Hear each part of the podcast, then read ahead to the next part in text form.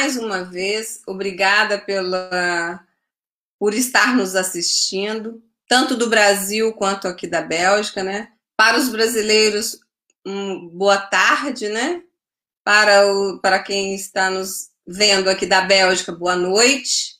Né? E a nossa live de hoje traz um assunto muito importante.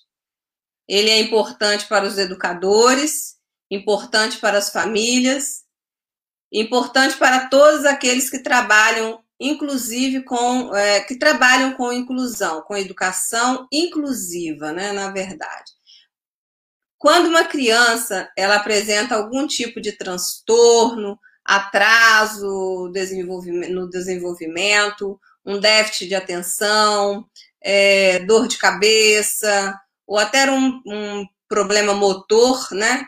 Ela pode estar precisando ser avaliada por um, neo, por um médico especialista, por um neuro, neuropediatra. Quase esqueci o nome, mas é neuropediatra. Esse profissional, ele é especializado nas doenças relacionadas ao sistema nervoso central. Nossa convidada para conversar sobre esse tema tão importante é a doutora Cristina Aguilar, Aguiar. Né? Ela é neuropediatra, formada pela USP de Ribeirão Preto, né? com especialização em distúrbio de aprendizado de aprendizagem pela mesma universidade. Ela ainda desenvolve um trabalho incrível, tá? Ela é proprietária do domínio Neuropediatria para você, que esclarece dúvidas da população nas redes sociais. Que trabalho lindo, né? A doutora Cristine é também neuropediatra da Secretaria de Saúde do Estado do Ceará e autora do livro Vito e o Remédio Controlado. Boa tarde, doutora Cristine. Seja bem-vinda ao nosso espaço. Boa tarde, Isa. Muito obrigada pelo convite. É, eu fiquei surpresa e feliz de saber que existia tantas pessoas na Bélgica, tantos brasileiros e comunidades de língua portuguesa, com um canal assim que esclarece para as pessoas que estão de fora. Então, acho que é mais, mais importante para esclarecer na língua do seu país. Né? Eu achei muito legal o seu trabalho e estou aqui para contribuir com o que eu puder, tirar as dúvidas. Muito obrigada. Tenho certeza que teremos muitas dúvidas, né? Muitas pessoas enviarão aí as suas perguntas e teremos assunto aí por pelo menos uma hora e meia de debate. Também teremos é, conosco a jornalista e escritora Cláudia Cataldi. Boa tarde, Cláudia Cataldi, querida irmã jornalista, escritora maravilhosa. Querida amiga, irmã jornalista, escritora maravilhosa Colli, estamos aqui num cenário montado pela Nuvem Floquinho. Olha lá, ó, quem é que está me acompanhando aqui? e tantos outros livros escritos por você. Quero agradecer pelo convite, é uma honra, um prazer enorme estar dividindo aqui esse momento tão importante com a doutora Cristina Aguiar, que a gente tem tanto a perguntar para ela nesse momento pandêmico, né, onde as crianças, os jovens, os adolescentes estão enlouquecidos com essa coisa do jogo. Eu imagino que se a doutora Cristina não está milionária, ela está ficando, porque é muita gente que doutora. E se ela não. Se Aumentou ela não... um pouco. Ai, tá vendo? Ela é milionária. Um pouco. Aumentou. Aumentou, aumentou a clientela, viu, Cláudia? É muito problema, né, Isa? Porque a gente está vendo assim, as crianças antes saíam de casa, tinham as suas rotinas. Doutora, já vou então engrenar a primeira pergunta aqui sobre se a minha amiga querida, a, a CEO da, da Cole Books, né, a Isa é uma pessoa, uma super empreendedora que começou, uma self-made woman, né, uma, uma mulher que já escreveu mais de 30 livros, que está fazendo um sucesso pelo mundo afora. Então, eu já vou embolotar aqui que a gente não tem tempo a perder. Ela falou que a gente tem apenas uma hora e meia para falar com a senhora. Então, eu já quero te perguntar. Nesse momento pandêmico, doutora Cristina, é, as crianças antigamente tinham, assim, essa, essa rotina de ir para a escola, sair de casa, fazer atividades extra-classe. Hoje em dia isso acabou. Há seis meses, os jovens no mundo inteiro estão em casa e não tem mais o convívio escolar e os pais também. Então, essa família que não estava acostumada a ficar no confinamento, agora tem tido inúmeros problemas.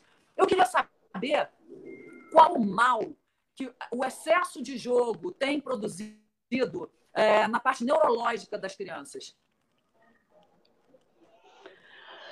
realmente a gente não tem opção, né? Que nós estamos trancados em casa, acaba liberando. O que as mães faziam algum controle de videogame, de youtuber, fica difícil fazer esse controle na pandemia. Então, nós temos diversos problemas. Primeiro problema, que eu quero salientar, porque eu acho que isso é uma coisa que as pessoas costumam não saber. Criança menor de dois anos não deveria olhar para uma tela de computador nem de celular.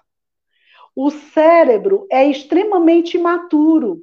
E aqui nessa tela, a gente, essa imagem, ela é formada por milhões de megapixels que vão se atualizando num piscamento imenso, que não é perceptível ao nosso olho, mas é uma fotoestimulação ao nosso cérebro. E que pode, por isso, só isso, só a fotoestimulação, ela é capaz de provocar crises convulsivas e de causar prejuízo, principalmente em cérebros imaturos. Então, a primeira coisa, a gente fica vendo as mães colocando os bebês no tablet para assistir DVDzinhos infantis e o bebê, criança de um ano, fica lá vidrado num tablet ou num celular. Primeiro, isso é proibido pela neurologia. Isso não pode acontecer, porque você pode prejudicar o desenvolvimento de crianças. Então, telas, qualquer uma, celular, DVD, é, tablet, todas as nossas telas coloridas, elas são. O problema é a fotoestimulação que elas realizam. Essa imagem é feita por uma, por vários milhões de megapixels que vão, na sua atualização, eles estão em piscamento extremamente rápido. E isso o cérebro consegue perceber como uma fotoestimulação. Então, primeiro ponto. Hum. Diga. Não, eu ia perguntar, é, aproveitando aí a pergunta da Cláudia, eu ia acrescentar o seguinte: quando um bebê apresenta, já que a senhora falou de bebês que não podem estar de frente, estar sendo é, estimulado com telas, não podem ficar é, na presença de um eclã e tal. E aí a minha pergunta é, é esse bebê, quando um bebê apresenta um atraso na fala e na caminhada, né? Porque ele é pequeno e ele começa esse processo ainda bebê, né? Começa a caminhada, aos primeiros uhum. passos, falar e tal. E quando há um problema com essa situa nessa situação, isso já é um, um, alerta para que o responsável por essa criança procure o, uma ajuda? Isa, a tela vai prejudicar muito mais a linguagem, a parte motora não vai prejudicar.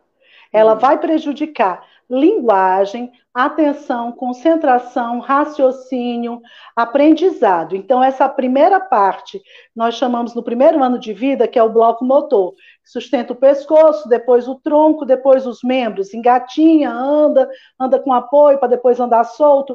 Essa primeira fase do desenvolvimento, essa fase motora não será muito afetada. A uhum. segunda fase, que vem depois da parte motora, que é a parte da comunicação, é a mais afetada. E agora, o risco de crise convulsiva existe em qualquer momento. Tanto que é curioso, eu, você disse que no começo, quando nós estávamos apresentando, a Isa falou que eu era uma médica nova. Eu disse, nem tanto. Porque eu vou contar uma história que talvez vocês saibam. Alguns anos atrás, no Japão, surgiu um videogame assim, dinossauro, que era o Mario Bros. Não, vocês, pra, gente mais velha lembra. O Mario Bros. ele foi feito numa frequência, foi um dos primeiros videogames, a frequência dele estava errada. Ele desencadeou no Japão um número imenso de crises convulsivas. Ele foi retirado do mercado para poder refazer a frequência. Então, é assim, Pois é, tô dizendo que eu não sou. Eu não sabia disso.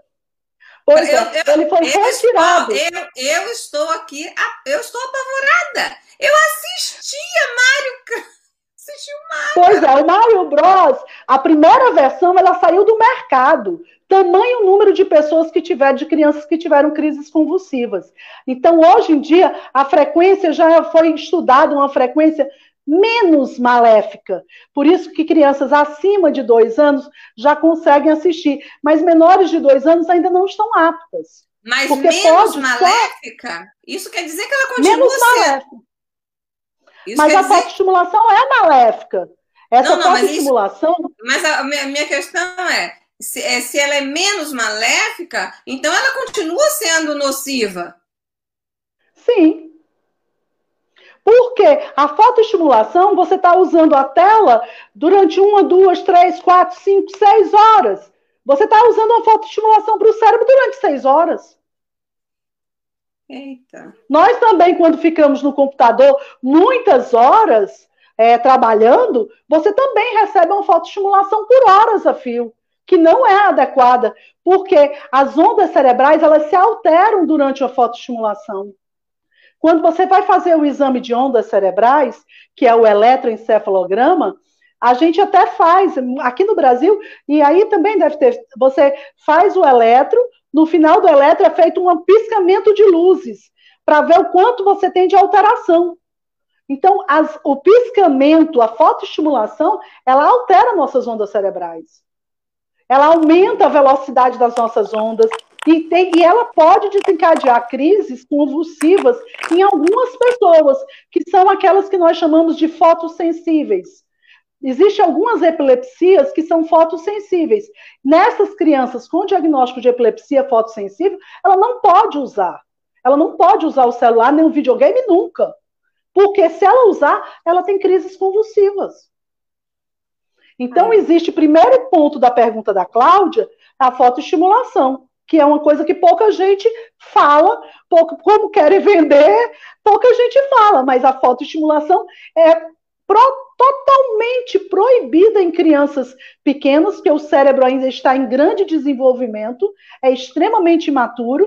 A partir, existe um protocolo da Sociedade Americana de Neurologia, dizendo que crianças acima de dois anos podem assistir, olhar para a tela, durante um período de uma hora por dia. E aí eles vão dando, ah, com tantos anos você pode fazer duas horas, mas o que eu estou querendo dizer é que o, o, número, a criança mais velha, ela pode usar três horas, tendo um intervalo, onde ela tem que sair, passar 15 minutos fazendo outra coisa sem ser a tela. Então ela tem que sair para lanchar, para ir no banheiro e demorar 15 minutos de descanso se ela quiser fazer de novo o uso de tela colorida nas nossas telas, qualquer uma. E quais as doenças então, é neurológicas? Ah, e, não, então tem outros pontos, continua. Tem outros pontos, que a Cláudia me perguntou, esse é o primeiro ponto que eu acho importante. O uhum. segundo ponto, nós temos uma quase uma epidemia de crianças com autismo. Nas crianças com autismo, é proibido, você não deveria usar nenhuma mídia é, não, não se deve usar nenhuma mídia. Só que na pandemia, todas tiveram que usar, porque elas não têm outras atividades para fazer. Então, houve um, uma regressão muito grande dos pacientes portadores do TEA, transtorno do espectro autista. Isso falando do TEA. Agora, falando uhum. de crianças chamadas neurotípicas, chamada neurotípicas ou normais, antigamente normais, que nós hoje em dia usamos o termo neurotípicas. Nas neurotípicas, elas também perdem muitas habilidades. Então a gente pedia, era uma orientação da neurologia que você restringisse o tempo, porque aquela criança, ela ela diminui muito a criatividade, ela diminui muito o raciocínio, ela dá uma visão errada de que ela aumentou o grau de atenção e concentração. Não aumenta, porque se você prestar atenção, qualquer uma dessas crianças que está usando o celular, eles mexem, eles trocam, eles perdem a paciência, eles não assistem por inteiro, eles ficam trocando, igual aquelas pessoas que ficam trocando canal na televisão. Verdade. Então, eles não assistem por inteiro. Então, não aumenta a atenção nem concentração. E uma coisa que eu tento explicar para os pacientes quando eu atendo é que nós, quando estamos diante de uma tela, eu sou uma telespectadora. Se eu estiver assistindo um, um, jogo de futebol, eu estou assistindo um futebol. Ninguém para o jogo porque eu estou com vontade de fazer xixi. Ninguém me pergunta nada. Não existe qualquer forma de interação. Eu sou uma mera telespectadora. O, a, a, novela continua, o programa continua. O que pode acontecer é eu ter a função de voltar. Mas eu sou uma telespectadora, não existe interação. Ninguém, nenhum desses filminhos vai chegar e dizer assim: Ei, Tiago, tudo bom? Você está gostando? Não. Ele vai assistir, ele tira, ele troca, ele corta, ele corta a voz do bonequinho porque ele troca de cena ele volta o que ele achou engraçado, ri várias vezes. Só que a vida não é assim. A vida é comunicação, é interação. Então, não tem um modelo dado pelas telas, é completamente avesso à vida. Então, não ajuda em nada. Não ajuda na socialização, não ajuda na interação, na comunicação. Então, você tem grandes malefícios. Você tem que conseguir usar a tecnologia a seu favor. Quer dizer, usar pontualmente para fazer uma pesquisa, para ver um programa legal, para tirar dúvidas. É isso que está acontecendo aqui é super interessante, quer dizer, nós estamos usando a tecnologia para conversar pessoas de locais diferentes, nós estamos usando a tecnologia para conversar com pessoas que estão em locais. Eu estou no Brasil, estou em Fortaleza, no Ceará. A Isa está na Bélgica e a gente consegue, com essa tecnologia, a gente consegue bater um papo mexendo. Então, nós estamos usando a tecnologia a nosso favor e ao favor de tantas pessoas, e ela deve ser usada assim. Agora, ser usada, consumida, como os adolescentes consomem, eles não ganham em nada de conhecimento, de atenção, de concentração, além de ter um prejuízo. Acho que agora eu respondi o que a Cláudia me perguntou, por inteiro. Com certeza. E ela está assustada. confesso que ela está assustada. Doutora, quais as doenças neurológicas que podem afetar um bebê? Tá? É, e como ajudar os pais a identificar esses sinais? Isso é muito importante, porque algumas crianças só vão é, é, só descobrem que tem algum tipo de problema, às vezes, na escolinha, né? É, os professores hoje em dia, é, eles são, são, na verdade, a vida mudou, nossa vida mudou, a vida moderna mudou, e com a mudança da vida, a mãe. É, eu estou querendo explicar isso de uma forma temporal. A mãe, no passado, ela, é, muitos anos atrás, ela era dona de casa, ela tinha um verdadeiro domínio da casa, porque ela não trabalhava, então ela tinha um domínio da criança, do convívio, ela sabia o que estava acontecendo. Quando a gente sai para trabalhar, a gente começa a perder esse domínio. Quer dizer, eu não tenho mais um, eu não tenho mais ao mesmo tempo com os filhos. Então, e eu não tenho parâmetro. Se você tem um filho de dois anos, você tem um filho de dois anos pela primeira vez. Você não sabe o que é que o outro de dois anos faz. Você não sabe se aquilo ali está normal, não está normal, a variação da normalidade. Você não tem mais isso. Porque a gente está no primeiro filho, então, principalmente no primeiro filho, as mães não têm muito parâmetro. O que é que ele devia estar tá fazendo? Aí a gente fala que a gente não pode comparar a criança, então eu não posso comparar. Não é para comparar, mas esse daqui o meu vizinho faz e o outro não faz. Então, assim, para uma orientação. A primeiro bloco, desenvolvimento neurológico, ocorre em três blocos principais. O primeiro bloco é o bloco motor. Então, o bloco motor, a criança vai sustentar pescoço, por isso que vem da cabeça para os pés. Ela sustenta pescoço, depois tronco, depois membros. Então, existem os marcos motores na neurologia. Então, com três meses se sustenta o pescoço, quem não sustentou até os três meses tem atraso. Se engatinha com oito meses. Se não engatinhou com oito meses, tem atraso. Estou te falando que a neurologia ela já dá uma margem já é feita uma margem. A margem, do, a margem para a criança era gordinha, ai, a criança não era tão bem estimulada. Então, essa margem já existe. Andar, por exemplo, nós usamos quem não andou até um ano e seis meses. A grande maioria das crianças anda com ao, em torno de um ano.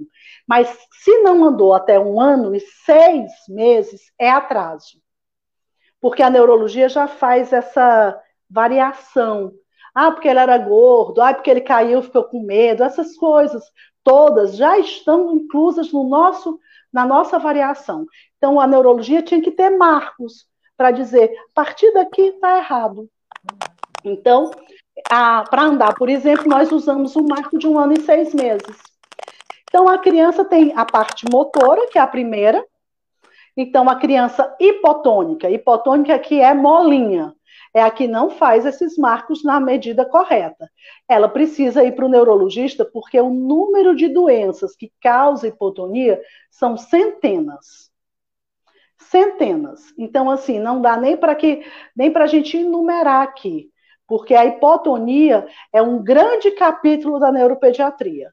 É uma investigação grande, porque nós temos doenças que vão desde a doença é, realmente do sistema nervoso central. Nós temos doenças dos músculos, que são as, a, as doenças que nós chamamos de neuromusculares. Nós temos da junção, da, da inervação. Então, é um grande capítulo.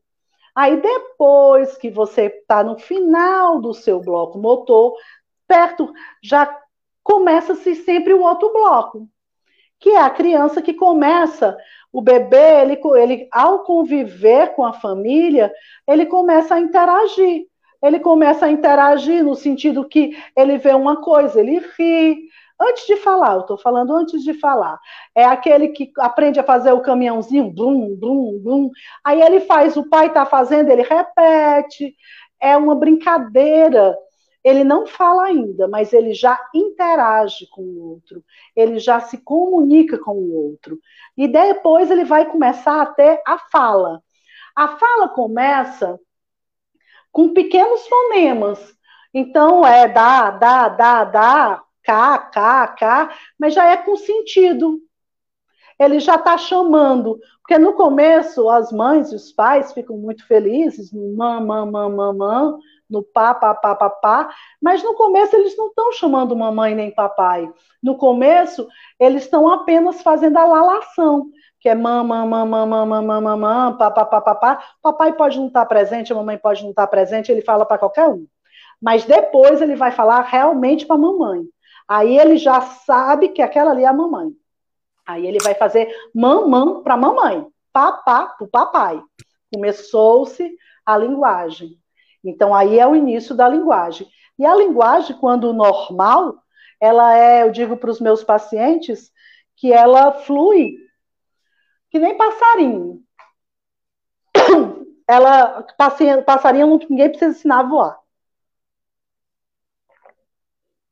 Falando demais, começa a... Normal. Não, normal. Toma aguinha que tudo volta ao normal, né, Cláudia? Doutora, eu estou aqui sofrendo, porque se essa não é a mais rica, é uma das mais ricas experiências que eu estou tendo nessa pandemia. Olha que a gente faz a coisa, viu? É, a senhora está trazendo um novo olhar é, e técnico a respeito de uma coisa que está sendo um problema mundial, porque sempre me apavorou. Pré-pandemia, sempre me apavorou o muito entendimento de pais e mães que acham bonito ter filho na compota. Sabe assim? Faz um filho na compota, porque a pessoa faz o filho, acha bonito ter a babá, ter aquela enturragem toda, entrar, e aí pega e justamente coloca o, o a galinha pintadinha, no caso Brasil, sei na Bélgica. Ai, tem aí, é, galinha pintadinha. Não, na Bélgica não tem a galinha pintadinha, tem outra coisa, né? Mas tem outra coisa. Exatamente. E aí, é, eu estou sofrendo aqui com áudio, já entrei e saí. Aquela primeira entrada, antes de eu sair, estava ótimo. Agora eu tenho que deduzir. Eu, uso, eu ouço uma sílaba, estou sofrendo, mas eu não quero sair, eu não quero perder um minuto do que vocês estão falando.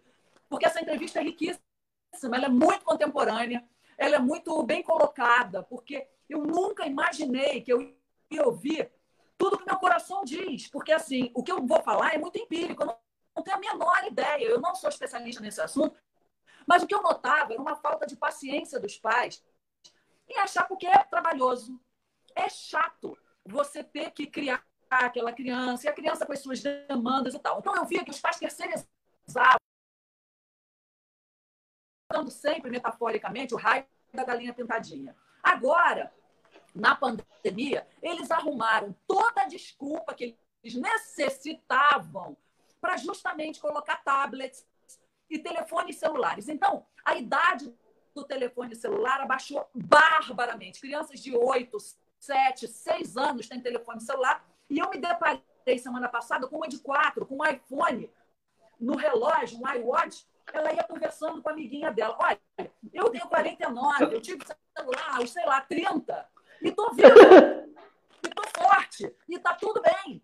E já uso óculos. Eu comecei a usar óculos aos 42 anos, doutora. Então, eu fico imaginando o prejuízo, porque o que eu noto nas salas de aula são, assim, 40% das crianças estarem de óculos.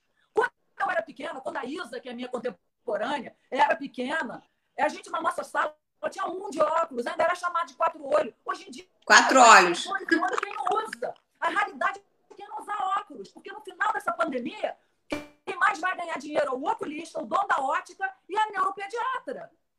Porque vai ficar doido. Eu, tô eu sou... Não, Cláudia, eu estou quase voltando para a faculdade para estudar medicina, Cláudia. Eu também, eu também. Porque a quantidade de crianças que nós teremos pela frente para tratar, minha filha, será muito grande. Então, nós precisaremos ter muitos médicos, neurologistas, precisaremos ter vários educadores, né, especialistas nessas, nessas questões de, de inclusão de crianças com deficiências nas escolas. Nós precisaremos de ter profissionais extremamente capacitados para receber essas crianças nesse momento, nesse ambiente escolar, cheias de pro problemas, tá? E a gente, nós somos jornalistas. O que, que o jornalista pode fazer além de escrever e falar do, do problema? É, eu acho que é o seguinte: primeiro, eu acho que as pessoas perderam o bom senso. Isso é bom senso houve a perda total de bom senso no, no longo dos últimos anos. Então, assim, eu, quando a gente era pequeno, era normal as mães ensinarem criança pequenininha, quando ia fazer um ano, a mãe ficava ensinando quantos aninhos você vai fazer e botava no dedinho um, um. Eu atendo criança de três anos aqui que não sabe falar a idade, e aí a mãe diz assim, mas doutora, eu nunca ensinei. Como? Mas doutora, mas eu também nunca ensinei ela a dizer a idade. Então, a perda de bom senso, eu acho que o papel de profissionais, meu papel, eu, eu comecei é, eu vou tirar o jaleco, porque aqui em Fortaleza é muito quente. Se eu ligo o ar-condicionado, eu começo a tossir. Não, fica à vontade. Se eu ligo o ar-condicionado, eu começo a tossir. É, o, a, eu, como profissional, nós.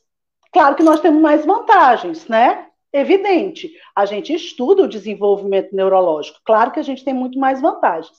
Mas existe o bom senso. O bom senso que as pessoas perderam de conversar com uma criança pequena, de ensinar ele a dizer o nome. Eu disse, ele não sabe dizer o nome dele. Mas eu não ensinei, doutor, eu chamo ele de papai. Como é? É umas coisas que você não consegue mais entender. E agora, eu acho que o papel do jornalista, é, o papel do médico que trabalha nessa área, eu acho principalmente a informação. Há uns sete anos atrás, foi uma coisa ao acaso que aconteceu. Foi ao acaso. Eu estava fazendo um projeto sobre epilepsia e um grupo de mães me convidou para fazer parte de um grupo do Facebook. E aí elas me inseriram lá. E aí, como elas me inseriram, eu fiquei vendo. É, o nome do grupo aqui no Brasil é Mães da Epilepsia. Então, o que acontece? Elas, eu ficava vendo a conversa. E aí eu achei, gente, elas são mães de crianças com epilepsia, elas têm acompanhamento com neurologista, e as perguntas são tão básicas, elas não estão sabendo nada de epilepsia, nem o básico. Nem o básico, assim, coisas simples. O que é que eu faço se eu esquecer de dar o remédio? O que é que eu faço se a criança vomitar? Elas não sabem o básico. E aí, nessa época, eu comecei a fazer o blog. E foi aí que surgiu esse nome Neuropediatria para você. Foi na intenção de colocar a neuropediatria em acesso às pessoas, aos, ao público leigo. A neuropediatria para você foi feito, começou assim. Então, eu acho que o nosso papel é informar, é conseguir tentar explicar que as coisas, o mundo vai indo, e a informática vai indo, e o caminho vai se tornando com muitos muitos afazeres, e a vida vai passando e as pessoas vão perdendo o, o senso. Então, quem tem mais informação, quem tem mais visibilidade, conseguir passar informação. Então, eu acho que o jornalismo tem um grande papel é, para conseguir passar informações de matérias, matérias que são que a gente, infelizmente, a gente não vê, vê pouco vê pouco. A gente não vê matérias querendo esclarecer o público muito sobre desenvolvimento, sobre alertas. E eu acho que a informática ela é esse canal. Por isso eu achei muito interessante quando vocês me convidaram. Eu fiquei surpresa de vocês quererem conversar comigo. Mas eu fiquei muito satisfeita, porque eu acho que o papel do jornalismo é, é faz parte do mesmo papel que eu faço, é tentar passar informação tentar os alertas. Que alívio! Então, porque eu penso. Ô, Cláudio, que alívio para nós, né? Porque. De, de mutar aqui meu microfone, que ele fica mutado, acho que é o Rafinha. Olha só, eu estou amando, sabe por quê? É de uma grandiosidade sua, enorme, porque eu nem acho que as pessoas. Eu estou vendo alguns comentários das pessoas falarem, ah, eu sou isso, aquilo, estou adorando e tal. Tem muita gente participando, eu estou vendo isso aqui agora. Mas, doutora, é, é, ninguém fala isso. As pessoas estão totalmente sem paciência. E o que eu vejo nas outras lives de outros assuntos são as mães dizendo assim: eu não vou deixar o meu filho voltar para a escola, ele vai ficar em casa porque ele está em segurança. Sabe o que, que eu ponho em dúvida? Será que as, as crianças estão em segurança dentro de casa, fazendo esse homeschooling? É uma loucura. Eu queria que você visse a mesa da minha casa. Eu vou mostrar aqui ao vivo para vocês verem. Olha aqui, olha. Olha a mesa da minha casa, o que ela se tornou. Olha aqui. Vocês estão vendo? É uma central de informática, olha lá. Está vendo? É um monte de livro, de caderno, de garrafa d'água, um computador diante do outro, e os meus filhos passam simplesmente achando normal o dia inteiro enfiados numa tela.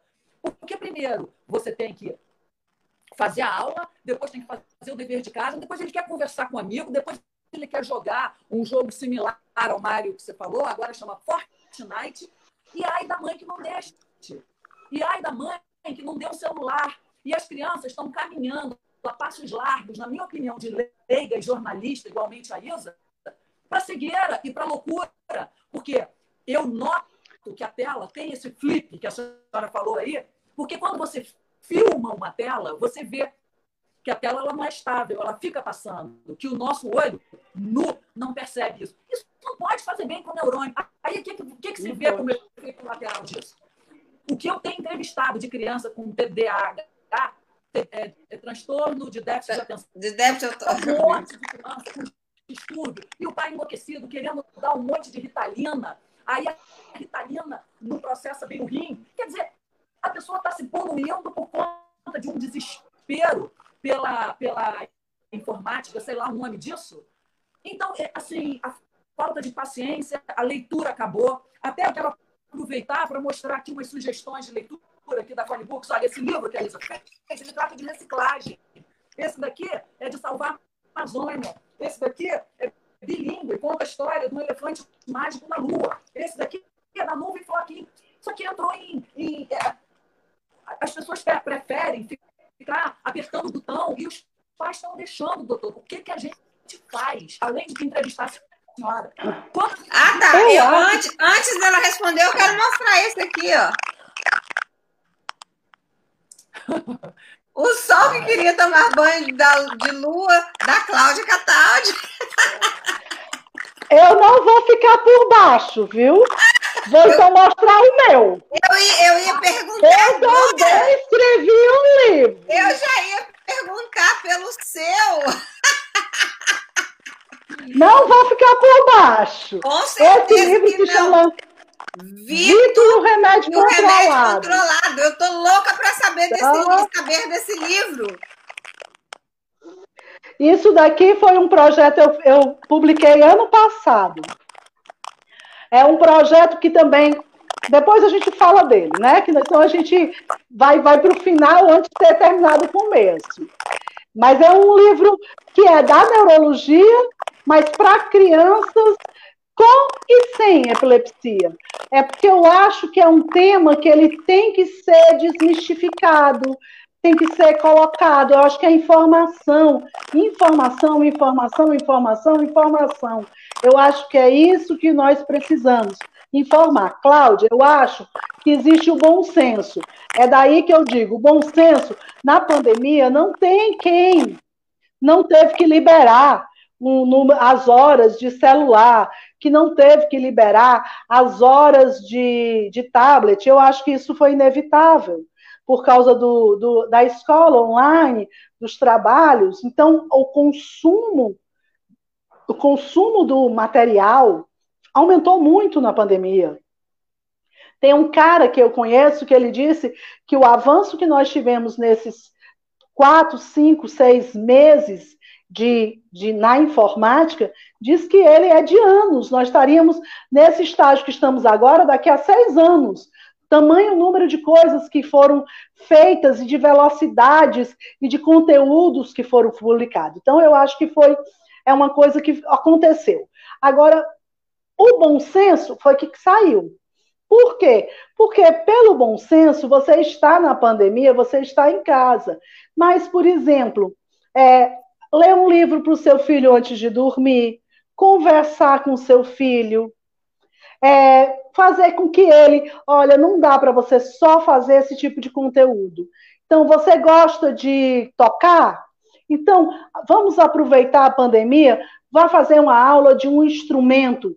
Olha, aprender um instrumento é uma das coisas melhores para o cérebro, é porque ele, ele ativa uma área cerebral que é muito pouco usada em outras, em outras atividades. Então, ah, olha, você não vai poder ficar só, só na, nesse material que você quer, só nesse jogo, nesse videogame. Então, vamos assim, você vai ter que tirar uma hora, uma hora e meia, para fazer uma outra coisa. Você gosta de astronomia? Então, vamos, vamos entrar em sites de astronomia. Você vai me chegar de noite e vai me dizer o que você descobriu das estrelas. Ah, você gosta de música? Então, o direcionamento dos pais deveria estar ocorrendo. Para pelo menos, porque se ele assistir uma aula de, uma, de um violão, vai ter exercícios. E depois ele vai ter que exercitar no violão. E isso vai ter um acréscimo de conhecimento. Nessa pandemia, eu sou muito. Eu não parei, porque médico não parou. Então, a gente não teve esse isolamento social. Na verdade, para a gente foi pior, porque eu continuei trabalhando os meus expedientes até uma procura maior. E eu tenho um filho pequeno, eu tenho um filho de oito anos. Então, o que acontece? Tá sem aula, eu tive que me mudar para casa da minha mãe, porque eu não tenho com quem deixá-lo ele fazia escola integral para que eu trabalhasse. Então ele tem que ficar na casa da minha mãe. Então o videogame foi liberado porque eu não posso fazer nada, ele não podia sair de casa. Então eu sofro os mesmos problemas que as outras mães. Só que o que foi que eu fiz?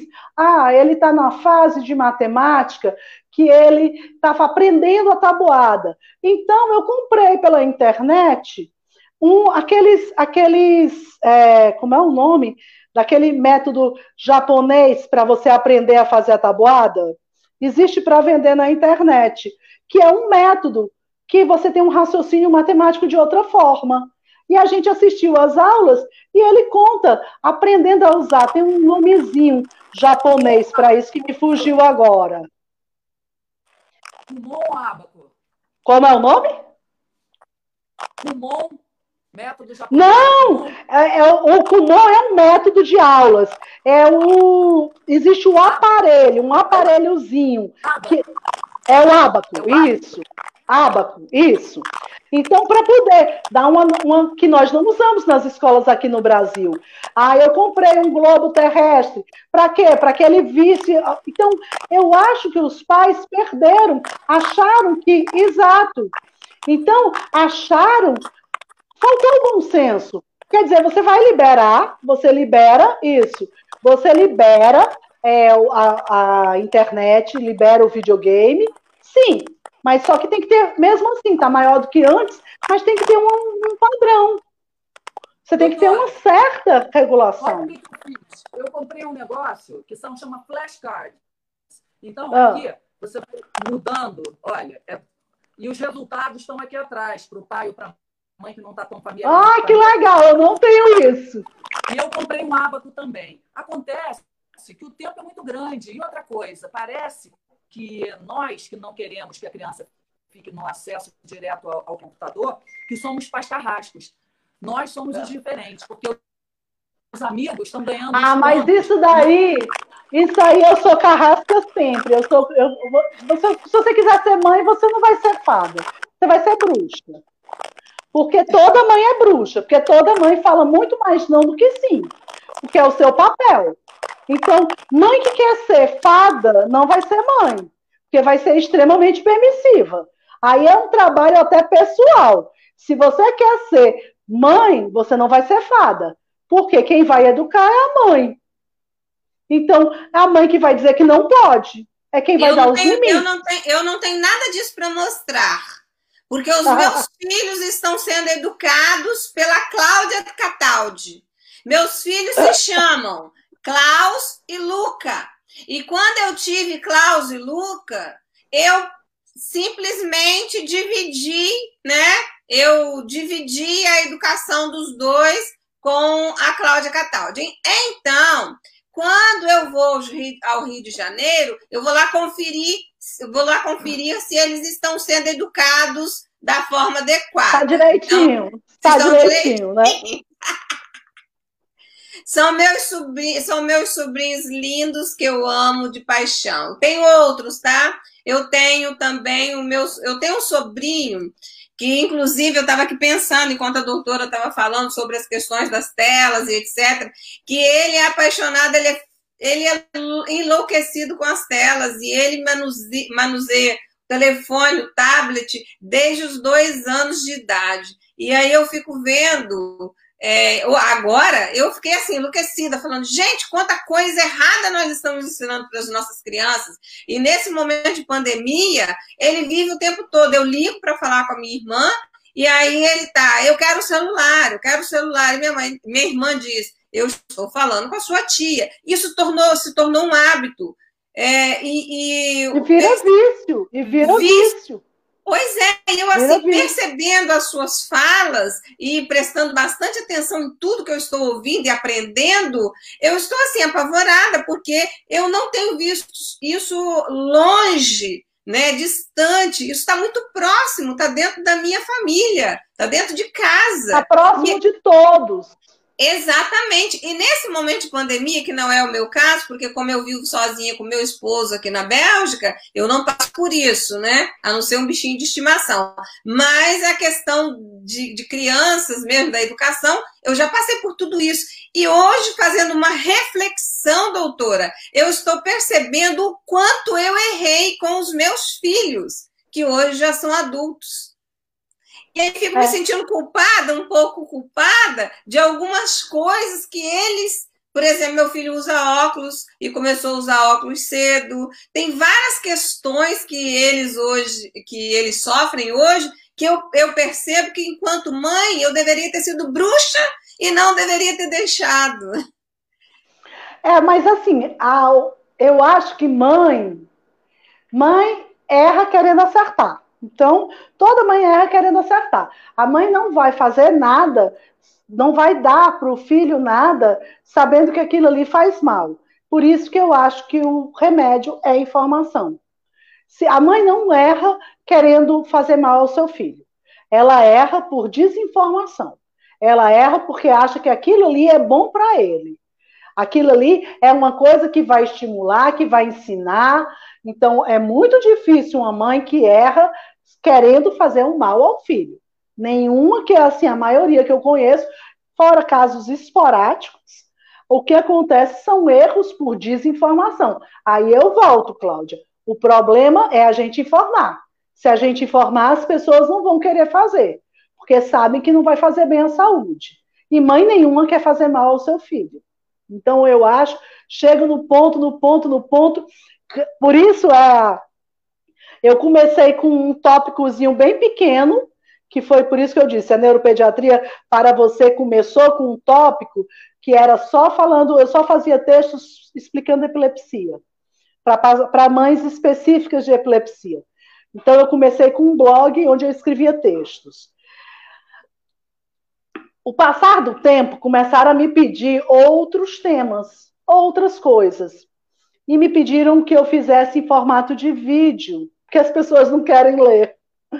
Aí, com isso, eu comecei a fazer em formato de vídeo. E hoje em dia eu abordo nos vídeos coisas da neurologia como um todo, mas informação, orientação, é, para crianças, tanto para pessoas que têm crianças com doenças neurológicas, como para pessoas que não têm doença neurológica, que querem entender o desenvolvimento neurológico, querem entender como é que podem desenvolver as habilidades dos filhos. Então, eu acho que agora é, ainda está assim, uma coisa, uma gotinha no oceano, uma pessoa fazendo, mas eu acho que se a gente for várias gotinhas, uma chuva de gotinhas nesse oceano, a gente consegue mudar muita gente. Então, eu é acho que a informação é... é, o remédio. É, eu acho. Qual é o corte da idade? Qual é o corte na idade de uma criança que já não faz tão mal? Quer dizer, faz o mesmo mal para uma criança de 8, 9, 10, 11, 12 e um adulto de 40, 50? Essa quantidade de, de luz. Porque eu, por exemplo, por que eu estou te perguntando isso? eu trabalho muito. Então, quando eu escrevo demais no computador, eu fico com dor de cabeça. Então, eu imagino, o meu filho, eu tenho um filho de 10 e um de 12 anos. E os dois reclamam de dor de cabeça, não diariamente, mas com certa frequência. E dá um dó muito grande, pegar um paracetamol, um ibuprofeno e dar para uma criança dessa idade, porque afinal de contas a gente sabe que o somatiza no rim. E eles vão pagar essa conta no futuro. Só que eles não entendem, eles querem jogar. Qual é a idade? Mas é isso, viu? É, a, a, quando eles, mais ou menos por volta de 7, 8 anos, o cérebro tem um amadurecimento. Até, até 7, 8 anos é onde você tem uma, assim, 80, 90%. O restante vai acontecer de uma forma mais lenta. Então, crianças, a gente considera crianças pequenas até 7, 8 anos. Os seus, que já estão com 10, 12, eles vão ter um prejuízo muito parecido com o adulto. Então, assim, é você ter uma. Eu, pelo menos, antes, né? Antes da pandemia. Antes da pandemia, eu coloquei o meu no integral, porque como eu trabalho o dia inteiro, eu colocava ele no integral, ele saía às seis horas, chegava em casa às seis e meia. Então, de seis e meia até as nove e meia, que era hora de dormir, ele estava livre de celular e videogame. E aí, porque também é muito chato você todo dia ser a pessoa ruim que fica todo dia reclamando. Então, esse, esse modelo deu certo antes da pandemia. Na pandemia, esse modelo não está dando certo. Porque ele passa o dia inteiro com o celular, quando eu chego em casa, ele ainda permanece no celular. Então, eu também estou tendo dificuldades. Então, eu acho que todas as mães estão tendo. Eu estou tendo muita dificuldade para conseguir é, controlar a mídia do meu filho, e por isso que a gente faz o que pode. A gente não faz o que quer. Agora, o que eu acho interessante é você já saber que é errado. Você está deixando porque eu estou cansada, mas pelo menos eu saber que eu não devia estar tá deixando, que isso está fazendo mal. Então, eu acho que esse é o ponto principal, porque o que eu vejo são as mães colocando a criança na galinha pintadinha, achando que estão estimulando. Isso é o maior erro que eu vejo, que é a falta de informação. Ela está achando que está fazendo é bem para o filho. Isso é que, esse que é, para mim é o, é o pior. É a pessoa que está dando a mídia, achando que a mídia é o que é bom para ele. Isso é que eu acho te, terrível. É a pessoa que usa desse, desse, da, de todas essas telas, mas não achando que tem nenhum problema, achando que estão fazendo o melhor para o filho. Esse que eu acho o problema maior. Mas dificuldade de, de, de diminuir o uso de celulares e tablets e games é o dia a dia de todas as mães. Doutora, deixa eu levantar uma questão aqui um pouco diferente. Não diferente, mas uma, uma questão também que é polêmica. Nós sabemos que muitos, é, muitas doenças neurológicas elas aparecem na infância, né? É, existe uma possibilidade delas serem tratadas, dela precocemente, ela ter mais, ela ter êxito, por exemplo, no, na, ser curada, ter cura quando ela é diagnosticada com precocemente?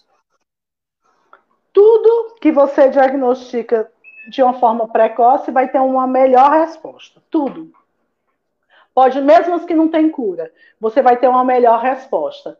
Então, assim, hoje, estou te falando que hoje, eu atendi uma criança, é, eu também atendo no SUS. Então, hoje eu atendi no SUS uma criança que veio para mim como sendo hiperativa. Realmente ele não para quieto.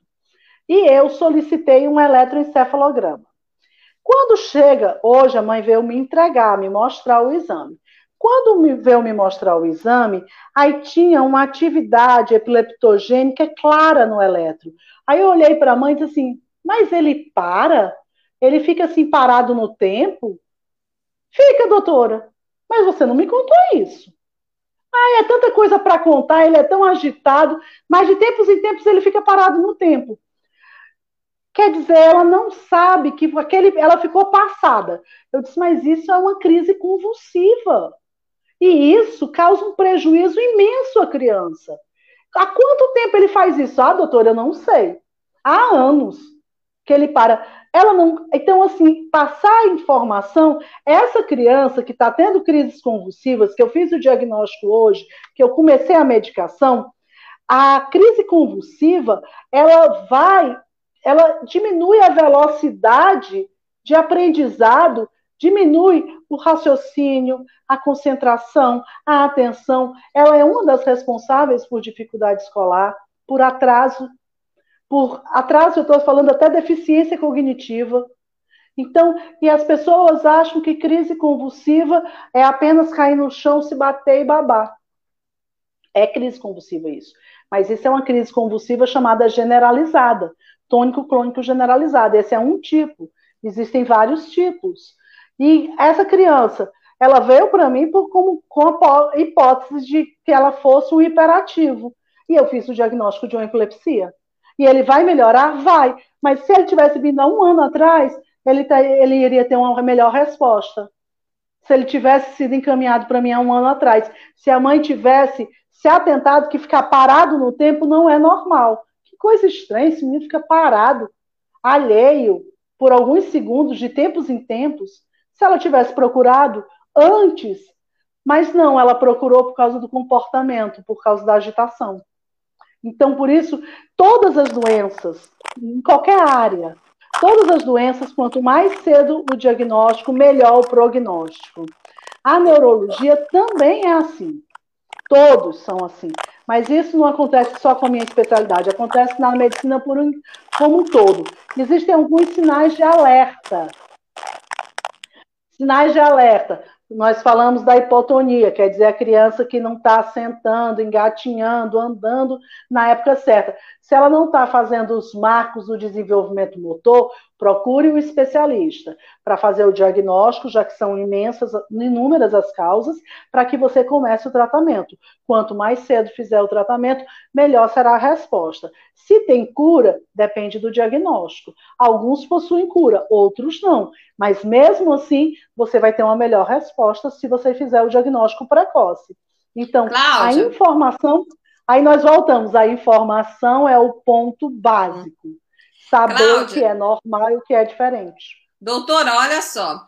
É, a, a Cláudia, olha só, a próxima pergunta está com você, mas antes eu quero deixar aqui já um convite que eu estou recebendo pelo WhatsApp. Tem pessoas aqui pedindo para que a doutora depois fale sobre epilepsia, epilepsia infantil, diagnóstico e tratamento, atraso global do desenvolvimento, atraso da, na fala epilepsia, doenças do metabolismo e musculares, infecções cerebrais, sequelas de prematuridade, doenças genéticas. Isso você vai me contratar! E aí eu pensei. Você vai me contratar? Aí eu pensei, gente, precisamos de pelo menos umas 15 lives com a doutora para falar de todos ah, os assuntos. Ó, agora, eu já tenho um material muito grande no canal do YouTube Neuropediatria para você. Já tem mais de 100 vídeos explicando é, epilepsia, autismo, é, TDAH. O material que existe no canal Neuropediatria para você é imenso. No Instagram, na página Neuropediatria para você, toda semana eu faço uma live só respondendo as pessoas. Então, o meu Instagram, toda quinta-feira, às 5 horas da tarde, eu entro, só eu fico uma hora respondendo a, a, aos seguidores no Instagram. E no canal eu tenho vídeos, todas as pessoas que me pedem coisas, quando são muito pedidos, eu filmo a resposta e posto no canal. Então, tem mais de 100 vídeos. Eu já faço isso há alguns anos. Então, o número de o material que já existe já é bem grande. E eu aceito sugestões de temas, porque quando a gente filma muito, começa a ficar difícil a gente encontrar um tema que seja interessante nos outros. É. Ai, mas isso eu já falei, isso eu já falei, mas isso eu já falei. Tem uma pergunta aqui da Grazi, a Grazi que nos apresentou, que nos apresentou. Ela é uma, uma pessoa incrível, queridíssima, e ela está fazendo, olha, ela me enviou pelo WhatsApp uma pergunta que é muito interessante. Eu vou ler, vou ler e, e acho que ela merece a nossa resposta, né? Então, ela pergunta por que então, porque surgiu, surgiram muitos casos de, de, epilepsia após as crianças ver o desenho do Pokémon. Se isso é Por verdade. Por causa da frequência. É. Na verdade, é a frequência. É, eu, não, eu, não, eu, não, eu não sou técnica de informática, mas cada vídeo, cada programa, ele existe uma velocidade uma velocidade de piscamento, de atualização, porque o piscamento é quando o megapixel é atualizado, né? O piscamento é a atualização. E isso existe uma frequência. Existem frequências me melhores do que outras. E às vezes o produtor de um vídeo, de um DVD, de um game, é, às vezes não se atenta a isso e aí ele faz uma frequência que não é boa, que é das piores. E aí ele desencadeia não sei quantos casos. E com isso, até a gente conseguir, porque a pessoa também, para a gente conseguir ligar, a família tem que dizer: olha, ele estava assistindo o programa tal. Às vezes a família também não liga que a criança estava assistindo nada. Não nos fala. A, a, a, muita gente, ah, ele, te, ele teve uma crise convulsiva. E ele estava fazendo o quê? A mamãe, eu estava tão nervosa, não sei o que, que ele estava fazendo.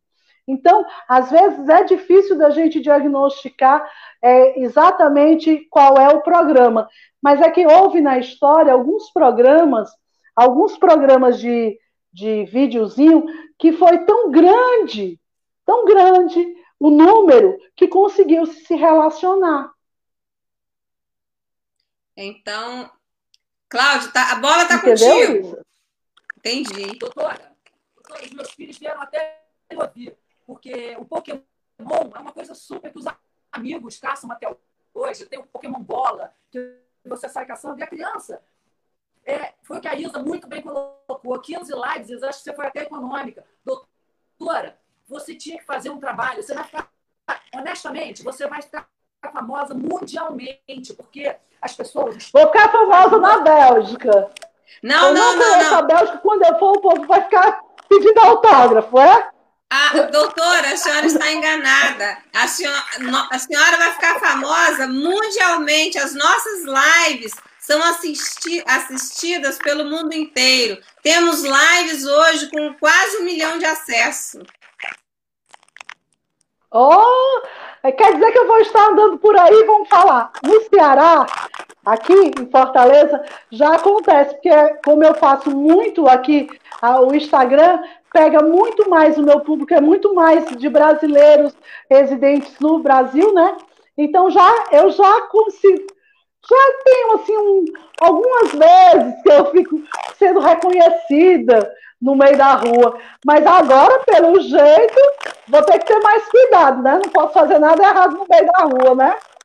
É, mas isso aí também é, é, é muito relativo. Eu ando pela rua e não sou reconhecida. Ninguém me conhece. Cláudia. Porque aqui você é reconhecida. Ah, eu sei. Não, aqui na Bélgica também eu sou bem reconhecida, tanto que a doutora está aqui através de uma indicação de, de, de uma querida da comunidade brasileira aqui da Bélgica, da Grazi. Então vai lá, Cláudia, tá a bola está contigo. Foi ela que entrou Você... em contato. Está gerando muito interesse entre os meus filhos aqui saberem essa história dos jogos. Mas mais que isso, é, é saber o corte né, da idade que a senhora já falou, quando que o cérebro já está preparado. Mas a sensação que eu tenho é que o cérebro da gente não uhum. foi feito para. Quando nós fomos feitos originalmente pelo Todo-Poderoso, o Deus Pai Criador, ele não fez o nosso olho para assistir. Está cortando, Cláudia, mas o que eu entendi da sua pergunta é que o cérebro ele não foi feito para o uso das telas coloridas, nunca. Deus não sabia disso. Então, com isso, nenhum de nós foi feito para isso. Deus não sabia de Microsoft, de Apple, de nada. Ah, ah Ele doutora, não nos preparou para isso. Doutora, deixa eu fazer uma correção. Deixa, deixa eu fazer uma correção. Tudo bem. Ó, Cláudia, Cláudia, só um instantinho. Tudo bem, eu concordo plenamente com a doutora, com a Cláudia, com todos, com o Klaus. Meu filho está aqui no cantinho da, da, da tela que eu amo, tá? Eu acredito que o nosso cérebro, cérebro tenha sido programado para o preto e branco, para muitas coisas, e não foi programado para tela, para o colorido e tudo. Mas a questão de Deus não saber dessa, disso aí, eu não concordo. Porque eu sou, eu, tá? Não tem nada a ver com religião. Isso é minha experiência louca de, de escritora, de jornalista, de observadora da vida, de observadora da natureza, do planeta, do mundo, do ser humano, dos animais, de tudo. Eu acho que Deus sabe de tudo muito antes de acontecer. O que eu o que a, a minha o que eu entendo, o que eu, que eu acho é que o ser humano é que vai avançando, entendeu? Para algumas áreas que Deus, né, que Deus que já conhece, vai permitindo pouco a pouco, e enfim, porque se ele for liberar tudo que ele conhece, tudo que ele já fez, tudo que ele faz, o ser humano vai acabar e vai se destruir imediatamente. Essa é a minha humilde opinião. Laís, eu concordo.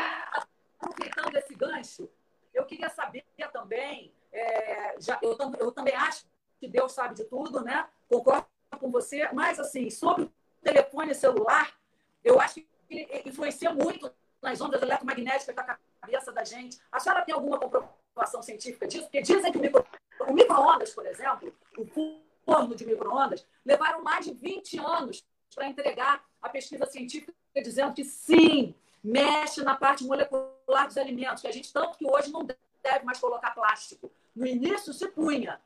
Agora eu quero saber, se daqui a 10 anos disserem que o telefone celular está dando câncer de cérebro, o que, que a gente faz?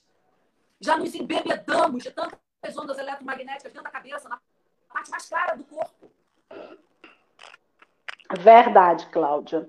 Então, assim, eu acho que eu concordo com você. Eu acho que essa quantidade, assim, aqui eu estou no meu consultório, aqui tem um Wi-Fi na minha sala, eu estou com um celular, lá na recepção tem um bando de gente, todo mundo usando celular, tem Wi-Fi. Se a gente pudesse visualizar, eu estou imersa em ondas, imersa em ondas eletromagnéticas.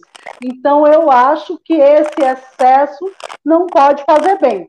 Trabalhos relacionando assim, nós não temos. Nós temos algumas coisas assim ainda muito muito soltas é, de que tipo assim tipo o quê tipo assim por exemplo no Vale do Silício nos Estados Unidos que é um, uma região muito informatizada, você tem um índice maior de doenças, de algumas doenças, do que no restante do mundo.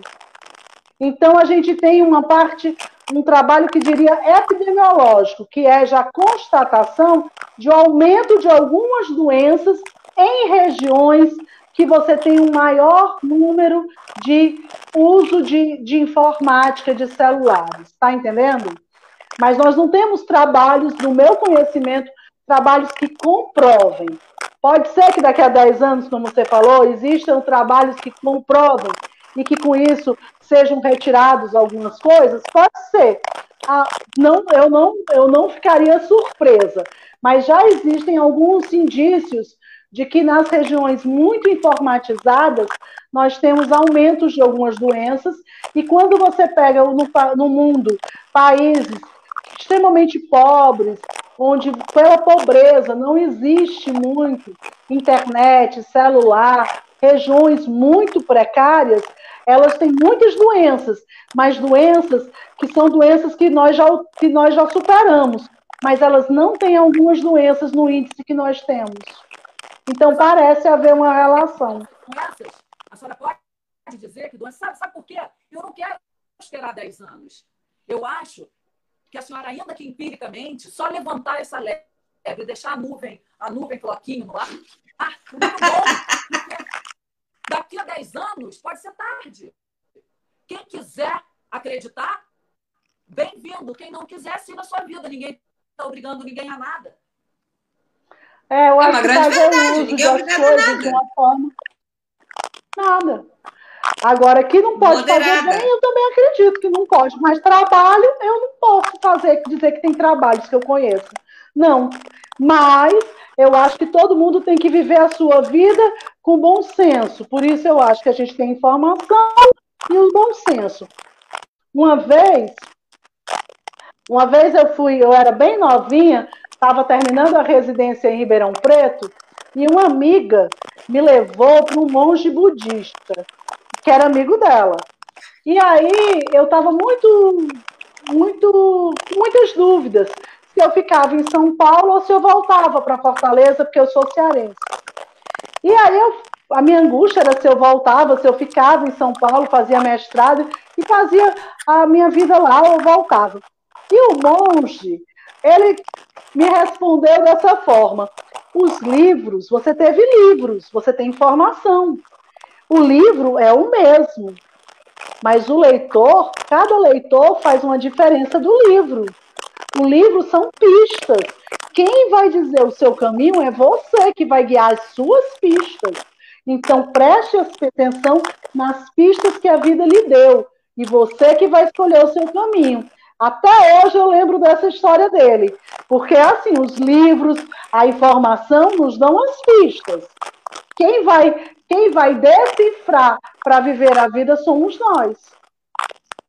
Então, eu acho que todos nós devíamos ter a informação que são as pistas. E nós é que desvendamos o mistério e vivemos a vida do jeito que nós achamos melhor. Doutora. Doutora, eu falo disso. Eu só disso, sabe por quê? Todo mundo manda usar filtro solar. Você não pode ficar nem com essa luz aqui, ó, de casa, porque mancha a pele. E eu não creio nisso. Então, eu fico em casa sem filtro solar, imagina. Que nem a luz. Porque você não pode pegar mais sol, você tem que passar o tempo todo. Eu sei que não é sua área de conhecimento, mas só um comentário. O que eu quero mesmo te perguntar é o seguinte: a gente tem como, na primeira infância, evitar, através de algum exame clínico, um futuro Alzheimer, um futuro Parkinson e essas doenças que são assim, geneticamente terríveis? Eu vou pegar uma carona na resposta, na pergunta da, da Cláudia e quero fazer um complemento. Cláudia, você, a doutora, é raro hoje o responsável por uma criança levá-la ao, a um consultório de, de um neurologista? Eu acho que é raro porque ainda existe muito preconceito. Eu sou muito, é, eu recebo muito por encaminhamento. A escola me encaminha e o pediatra me encaminha. A, a neuropediatria ainda sofre muita, muito preconceito, porque o neuropediatra, é, se seu filho. Quando era. Por isso que eu estou dizendo, a gente vai, vai vendo as coisas e as coisas vão mudando. Mas antigamente, eu passava no shopping, passava por um paciente, o paciente não falava para mim, não falava comigo. Eu disse assim, meu Deus, essa mulher é tão simpática no consultório, passando no shopping, ela não fala comigo.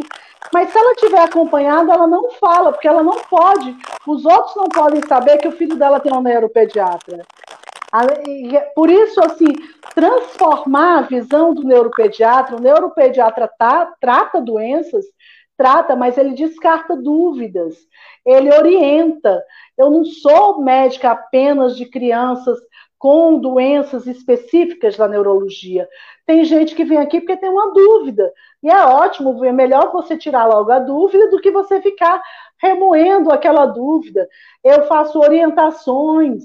Então, eu não sou uma médica que só trato criança especial, como a maioria das pessoas acham. Então, é, é, ainda é difícil. Os pais ainda têm um preconceito aqui no Brasil de virem ao neuropediatra.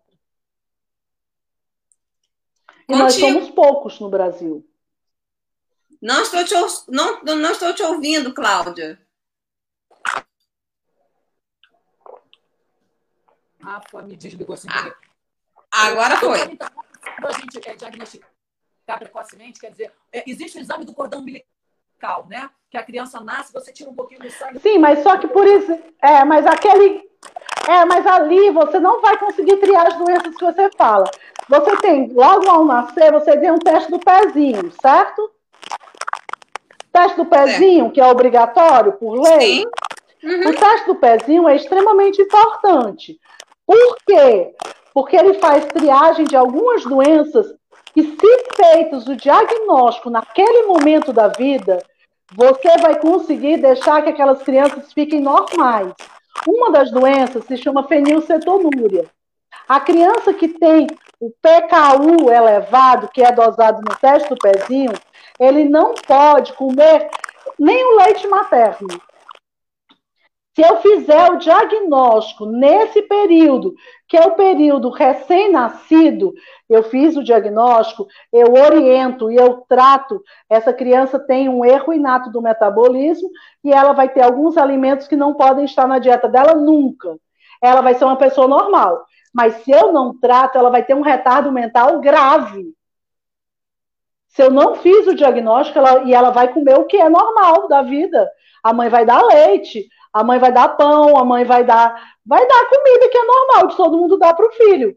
E se ela comer uma alimentação normal das crianças, ela vai ter um retardo mental grave de não conseguir falar.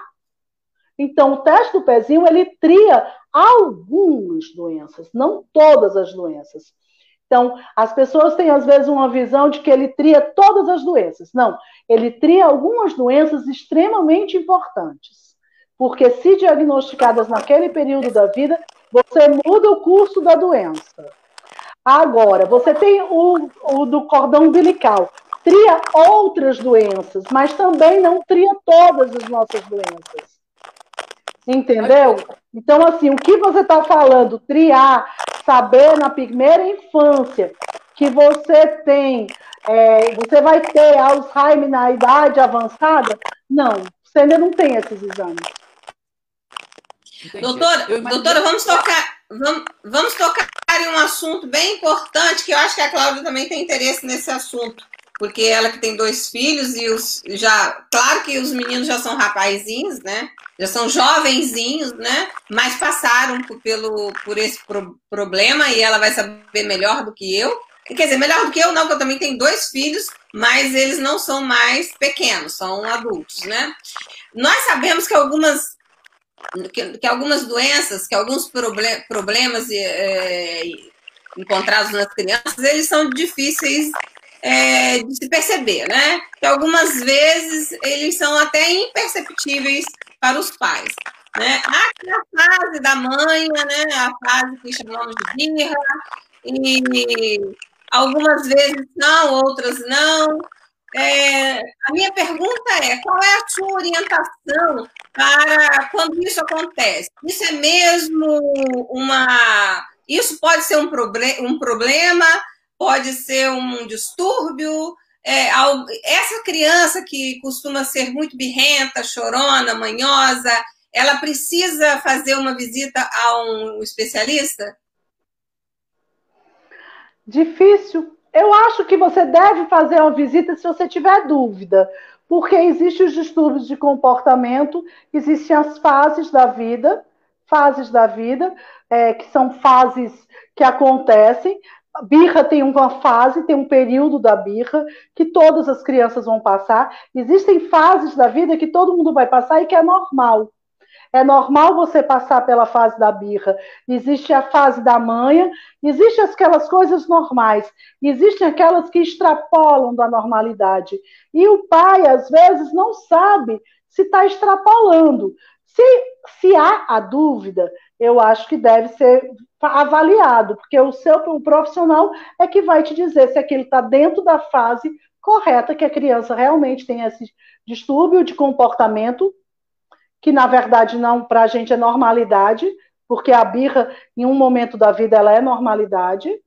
Então a manha em algum momento da vida ela é normalidade, apenas a criança está evoluindo, é um processo, é um desenvolvimento, são pula-se etapas e ela tem que avançar.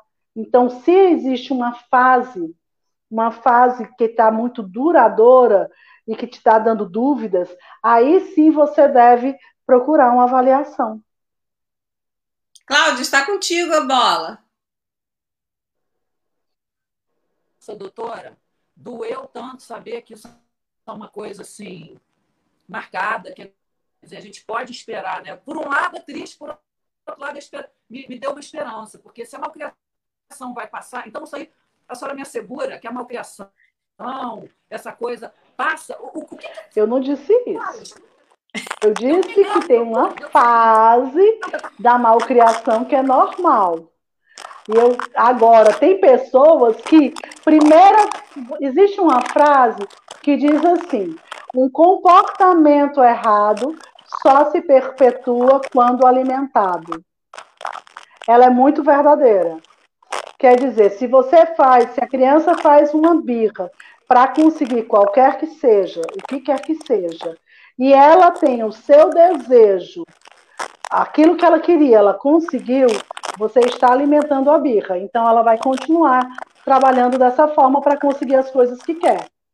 Então, se um comportamento errado está sendo alimentado, ele vai se perpetuar. Agora, a criança fazer birra dentro de uma fase da vida é normal.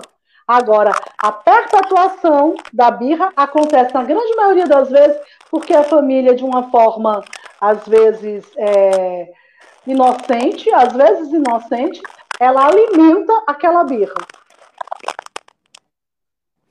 Quantas vezes eu repreendo o paciente no meu consultório? O paciente, é, às vezes a criança fez uma coisa errada, quis mexer no meu notebook. Aí a mãe pega ele e tira. Não. Aí o menino começa a chorar, faz um escândalo. Ele começou a chorar porque ele foi repreendido, porque ele fez uma coisa errada. Só que o que, que a mãe faz? Ela não acabou de repreender? Ele não fez uma coisa errada? Ela bota no colo, dá chupeta, carinha, beija, abraça. Como que essa criança vai entender que fez uma coisa errada? Que não é para fazer? Eu disse, minha senhora, a senhora acabou de dizer que ele não podia fazer, e em seguida a senhora pegou no colo, deu chupeta, deu carinho, deu beijo, deu abraço. O que, que essa criança vai entender? Que é errado? Se ela recebeu carinho. Que a mãe é uma fada e não uma Se a criança foi repreendida. Tá entendendo? Se a criança fez uma coisa errada e você diz não, é normal que ela não goste. Ela está numa fase da vida que ela ainda vai aprender. Se eu disser um não para você, você também não deve gostar de qualquer coisa que eu diga não. Só que eu já sou adulta, eu sei, eu sei trabalhar o meu limite, eu sei trabalhar o não. Eu aprendi no decorrer da minha vida. Mas dizer que eu fico satisfeita, eu fico satisfeita em alguém me negar alguma coisa que eu quero? Satisfeita não, senão eu tava doida. Eu não posso ter satisfação eu, nisso.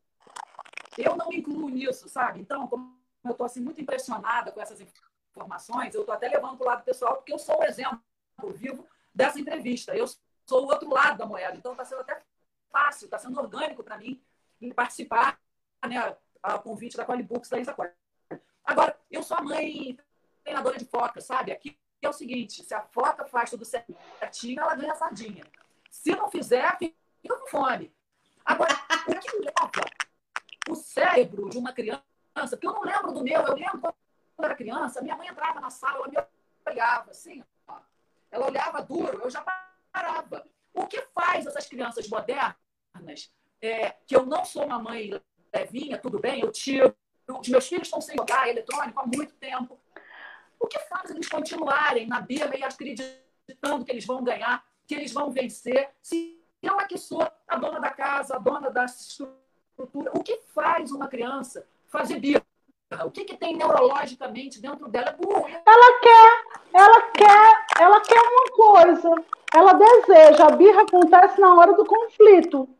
Ela quer alguma coisa. Se você deixar, não haverá birra. Na hora que você negou, foi que houve a birra. É um conflito. O conflito existiu. Na hora do conflito, se você negar, você vai ter a birra. Se você cedendo, você não vai ter a birra. Não é assim? Se você deixar ele fazer tudo que quer, você não vai ter a birra. Você tem a birra na hora que você impõe o limite. Mas a senhora ele não, nós não nascemos para a gente aceitar o não. A gente aprende, isso é um aprendizado. A natureza não é bom você ser tolhido da sua vontade. Isso não é, na, não é bom para gente. Entendeu? Então, com isso, é, a gente, na, de natureza, você ser tolhido da sua vontade, isso não é, não é bom. Então, eu vou me revoltar. A criança pequena, se você tirar alguma coisa de um bebê, ele começa a se chorar e jogar para trás ele vai aprender. A mãe vai ter que ensinar os limites. Ela vai ter que ensinar. Claro que tem temperamentos mais fáceis, crianças mais fáceis, tem mães que são mais claras, são mais claras para dizer o limite. Tá entendendo? Elas são claras. E eu acho que uma das coisas que você tem que ser clara é no limite. Se não pode, não pode. Em nenhum momento pode. Então você tem que ser clara. Tá entendendo? Assim, eu, no meu filho, por exemplo, estou dizendo criança pequena, quando ele era pequeno, é que estava no pula-pula, num brinquedo que você chamava ele. Eu chamava ele para sair, aí ele não saiu. Eu chamava ele para sair, ele não saiu. Eu, toda vida, eu falei, eu vou contar até três. Quando eu contar três, você vai sair. Aí eu começava, um, dois, três. Na hora que eu contasse o três, eu entrava no brinquedo e pegava ele pelo punho. Ele já nem chorava, minha filha, porque ele já sabia que não tem mais negociação, um minuto, dois minutos, não tem. Na hora que eu contei até três, mas isso eu fiz sempre. E não tem aquele negócio, deixa mais cinco minutos, aí deixa mais um pouquinho. Você tem que ser clara. Clara, e é desde pequeno, você tem que ser clara. Se eu for aí, eu vou contar até três. Se eu for aí, você vai sair do brinquedo. Então eu não precisava bater nem gritar. Eu pego, eu pegava, só que eu já não pegava pela mão, eu pego pelo punho. Não é amigável, aqui eu já estou pegando pelo punho. Era um sinal para ele. Então ele, na hora que eu digo qualquer coisa que vai sair, você vai sair. Nós vamos embora. Se, se, você, não, se você não vier, eu vou contar até três. Então foi, mas foi um limite claro que eu, que eu dei. Então não é coisa de fada, é coisa de bruxa. Eu dei um limite claro. A partir daqui não tem negociação. Agora, claro que eu faço, ah, ele vem assim, ah, mamãe, deixa mais cinco minutos. Tá certo, cinco minutos. Os cinco minutos viram 15. Até onde é minha paciência, mas na hora que eu der um limite claro, ele sabe que não existe mais negociação. E as mães, antigamente, elas tinham esses limites mais claros. Isa, eu vou. Há quanto tempo a gente ainda tem de live? Porque eu fui fazer, devia ter feito pelo notebook. Meu celular já está quase descarregando. Ixi, não tem como carregar. Vocês não. estão pelo notebook, é? Estamos pelo notebook, ainda falta um pouquinho. Mexer. Pode colocar para carregar, porque ainda falta um pouco, doutora.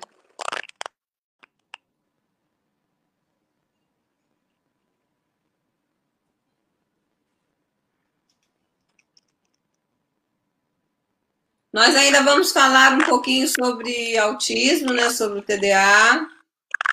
Interatividade. É, interatividade, tem um monte, tem algumas coisas para falar sobre o livro, né? O VIP, o remédio controlado. Eu estava, na verdade, eu acho que eu, não, eu, eu, até sou bem dura, você sabe, mas o que eu estava falando não era isso, não. É se existe um motivo, assim, emocional, né, neurológico, para a gente, numa determinada fase da vida, se comportar de uma maneira estranha. Né? Uhum. Porque eu não lembro de ter me comportado com os meus pais. Acho que só Sim. nós duas aqui. Que entrevista mais rica, Isa. Como é, pois é. É uma coisa, eu, eu acho assim, ela trouxe informações muito preciosas aqui para dizer, por exemplo, enquanto ela não volta, né? Acho que o celular dela acabou a bateria, ela deve dar uma carguinha e deve voltar então, Sim, ela... aqui o caldo. Vamos. Caldo. Menina, ela, ela trouxe assuntos, ela trouxe assuntos no nosso debate, na nossa conversa, que, sinceramente, a vida inteira. Aí você come... eu comecei é, a fazer uma reflexão de quantas coisas eu fiz errada durante a educação dos Mudei aqui, está no carregador. Ah, eu acho que todo mundo. Ah, que bom. Entrou? Entrou perfeitamente. Eu mexi aqui e botei ele no carregador. Deu certo? Deu certo? Aprendeu agora, além de médica, de neurologista, está dando uma aula. Virou professora universitária, agora também professora de TI, tá? Então vamos continuar. É, vamos... Eu fiz aqui um negócio que deu certo, eu tive que sair e voltei. Ah, sem problema nenhum, porque estamos em casa. Agora pode ir que está no carregador.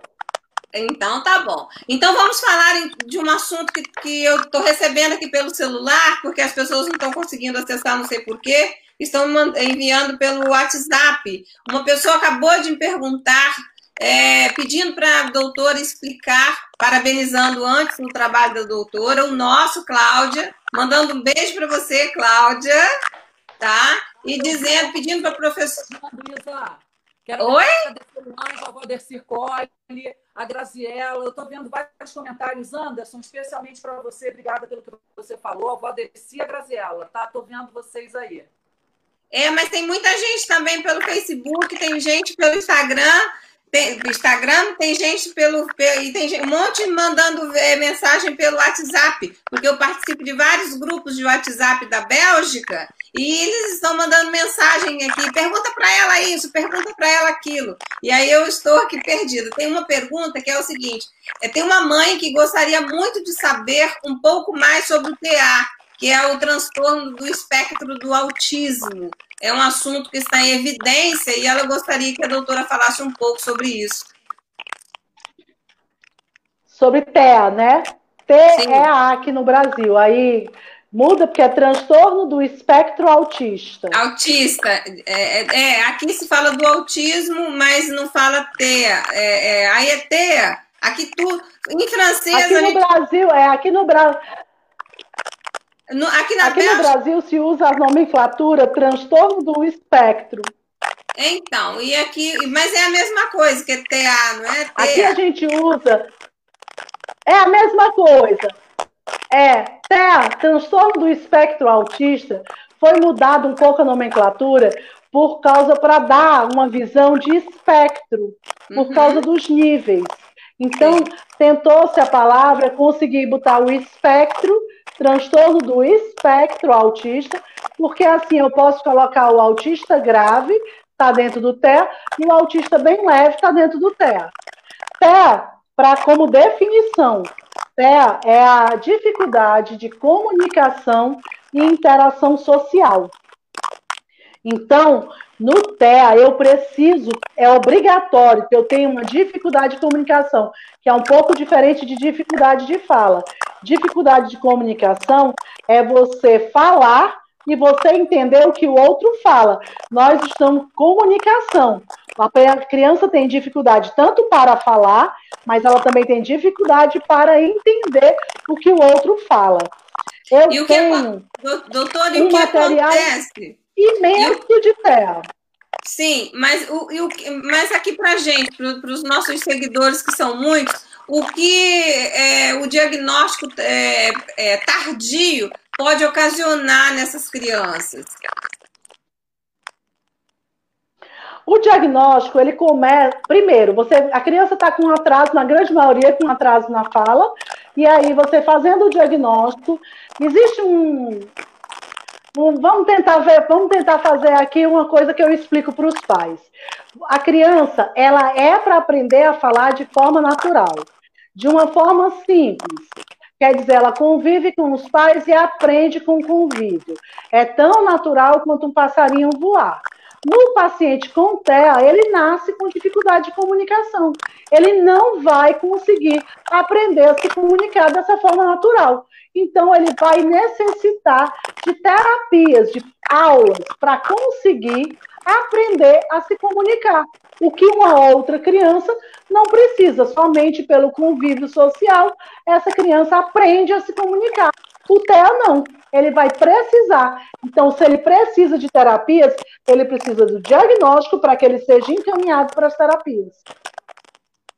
É, na maioria das vezes, né, das vezes, é na escola que se descobre algum desses, desses problemas cognitivos, né? É, qual é o papel da, da, da, da escola nesse processo? É importantíssimo, porque para a escola, a professora é muito mais fácil. Você tem um filho com dois anos, você tem um filho com três anos. Aquela professora, se ela é uma professora do infantil, ela dá aulas para criança de três anos há anos. E ela está em uma sala, uma meia dúzia de crianças de três anos. Ela já sabe o que é que é normal a variação da normalidade. E ela dá todos os dias a aula para esse grupo de crianças. Hoje esse está mais choroso, tudo bem. Hoje esse não participou, tudo bem. Mas é tão salta aos olhos daquela professora, aquela criança que nunca consegue realizar, que ela nunca consegue envolver, que sempre se, é, se separa, não aceita aquela, aquela abordagem. Então, para ela, é muito fácil, você salta aos olhos. A professora, ela vê isso muito mais claramente. Então, por esse motivo, é muito mais fácil a professora dizer para a mãe: olha, ele não está fazendo a socialização correta, ele não consegue ficar nas atividades como os outros.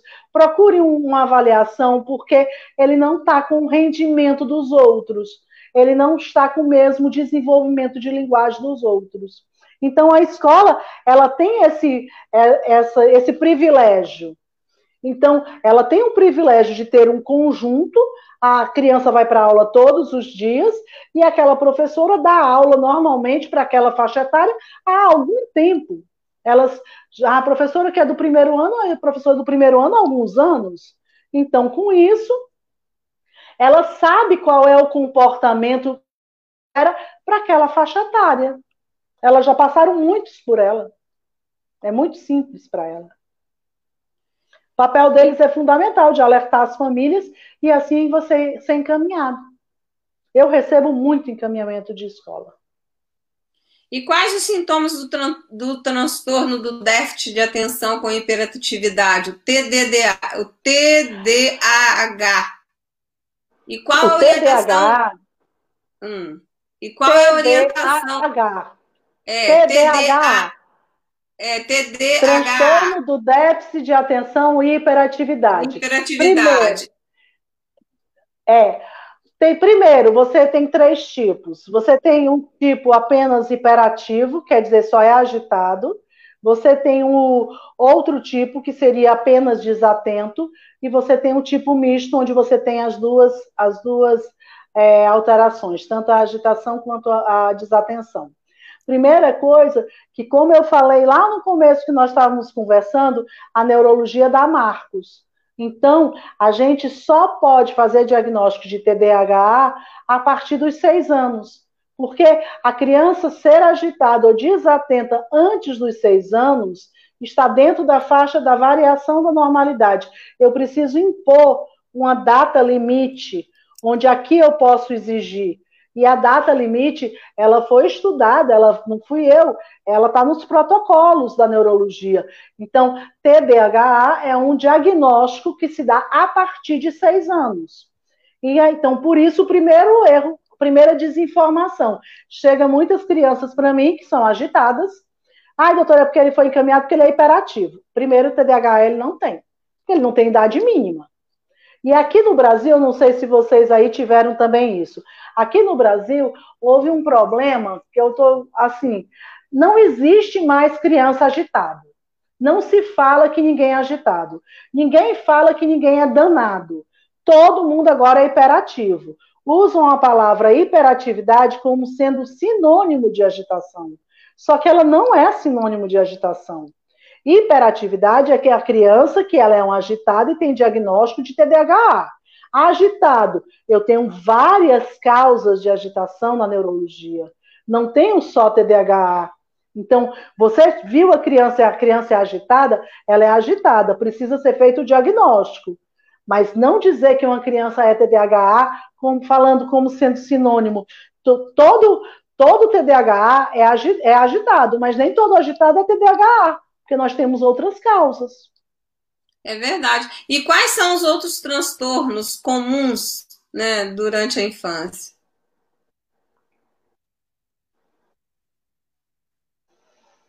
O que a gente mais atende, a neurologia, a neurologia infantil, a neuropediatria, nós atendemos muito epilepsia, muito autismo e muito dificuldade de aprendizado. Na dificuldade de aprendizado existe TDAH, mas existem outras alterações, outras alterações que podem estar presentes. Mas dizer que o básico da neurologia infantil, você, ó, eu tenho um, um número grande de pacientes com paralisia cerebral, sequela de anóxia neonatal. Eu tenho um número grande de pacientes com autismo, um número grande de pacientes com epilepsia vamos dizer que talvez essa parte seja 80% do que eu atendo. Depois eu vou ter coisas específicas. Eu vou ter enxaqueca infantil.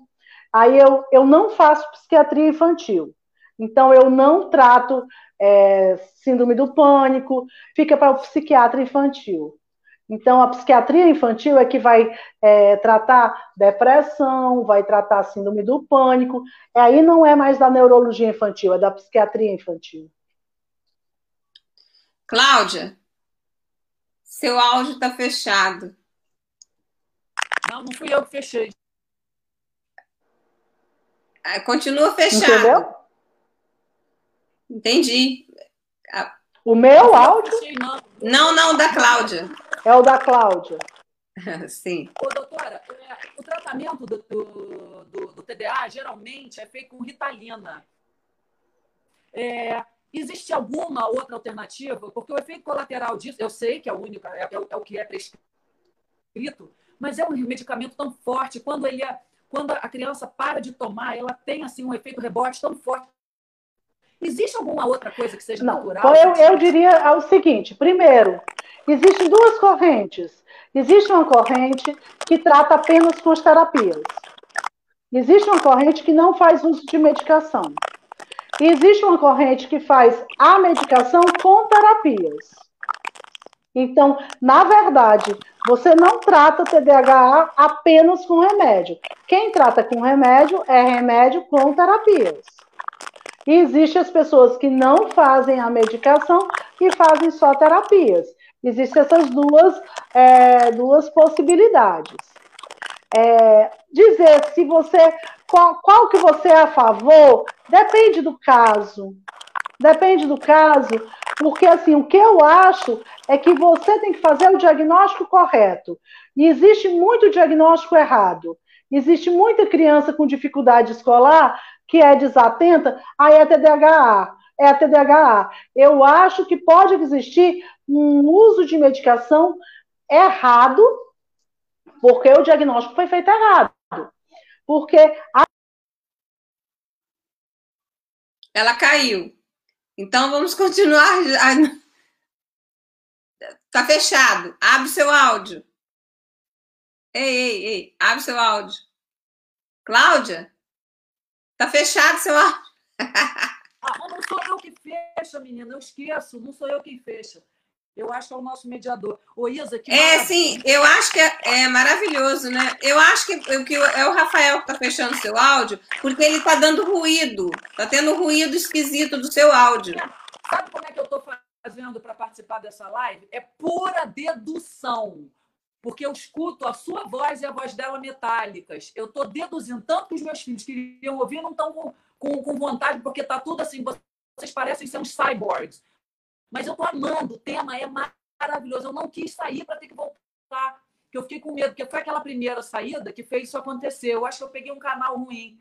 Mas olha só, Isa, esses assuntos são extremamente contemporâneos. Essa criançada, eu vou te falar o que eu conheço de criança nesses grupos das escolas. Meus filhos já estudaram em cinco escolas.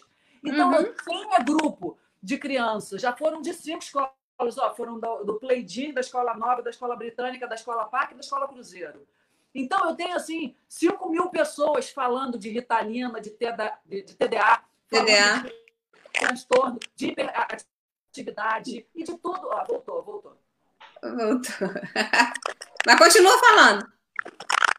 Então, eu tenho muita gente fazendo essas perguntas, sabe? A gente é uma fonte assim, inesgotável, porque eu vejo as mães absolutamente desesperadas desesperadas e perdidas sem ter o que fazer. Eu nem tinha conhecimento desse preconceito que a doutora falou, que ela passa no shopping. E a mãe boboca, né, obviamente, porque eu posso falar uma coisa: se você fosse ah. dos meus filhos, quando você passasse, você ia ter dificuldade de fazer eu largar de você, que eu ia te apertar tanto.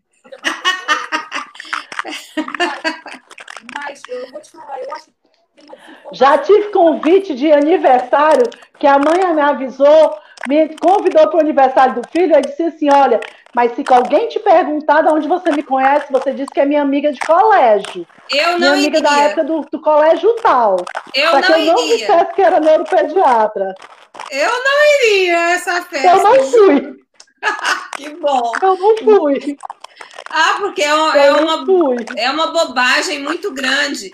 E eu vou falar, eu vou convidá-la, vou convidá-la outras vezes para a gente conversar conversar, porque é, é, o assunto é muito importante e eu acho que para quem tem crianças em casa, isso é, é, é, é, é primordial sabermos dessas coisas, entendeu? E nem todas as pessoas têm acesso a um consultório, a um, um consultório tem essa a mente aberta para levar o filho como a um neuropediatra, acha que isso tem a ver com loucura, e não tem nada, isso não tem nada a ver.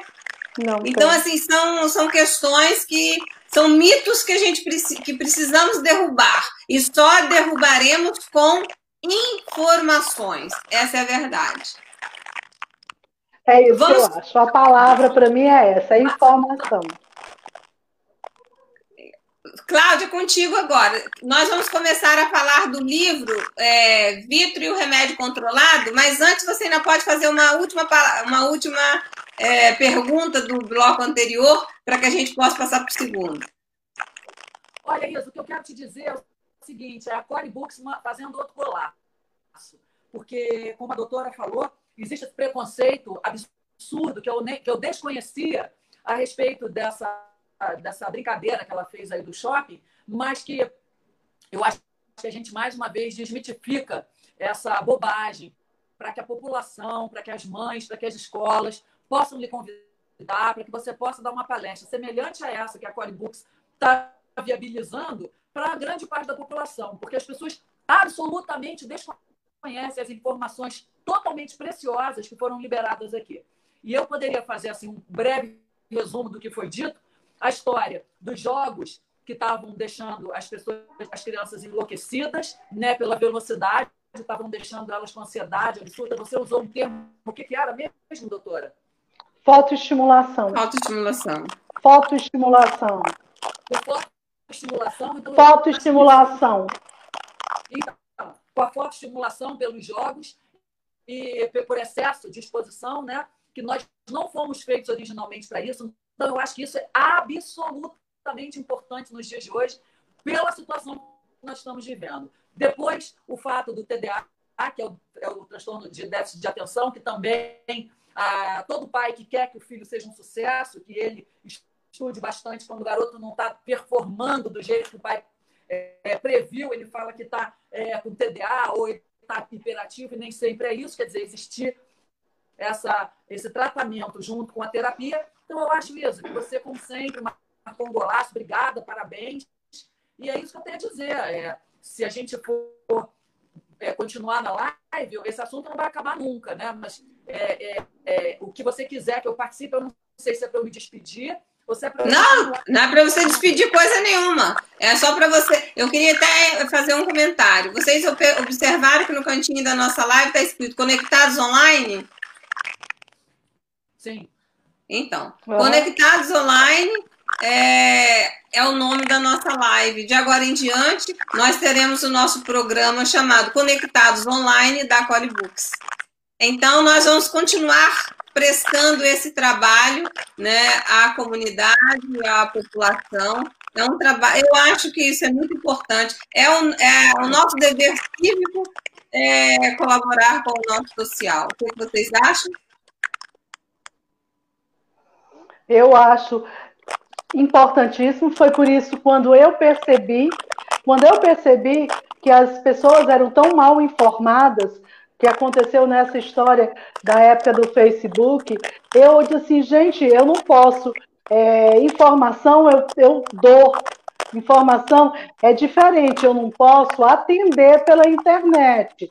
Porque eu não posso fazer um diagnóstico, a pessoa me dá meia dúzia de sinais e sintomas e eu paro. Eu não faço isso, porque isso não existe. Eu falo sobre os temas da neuropediatria para passar informação. Então, é, eu acredito nisso.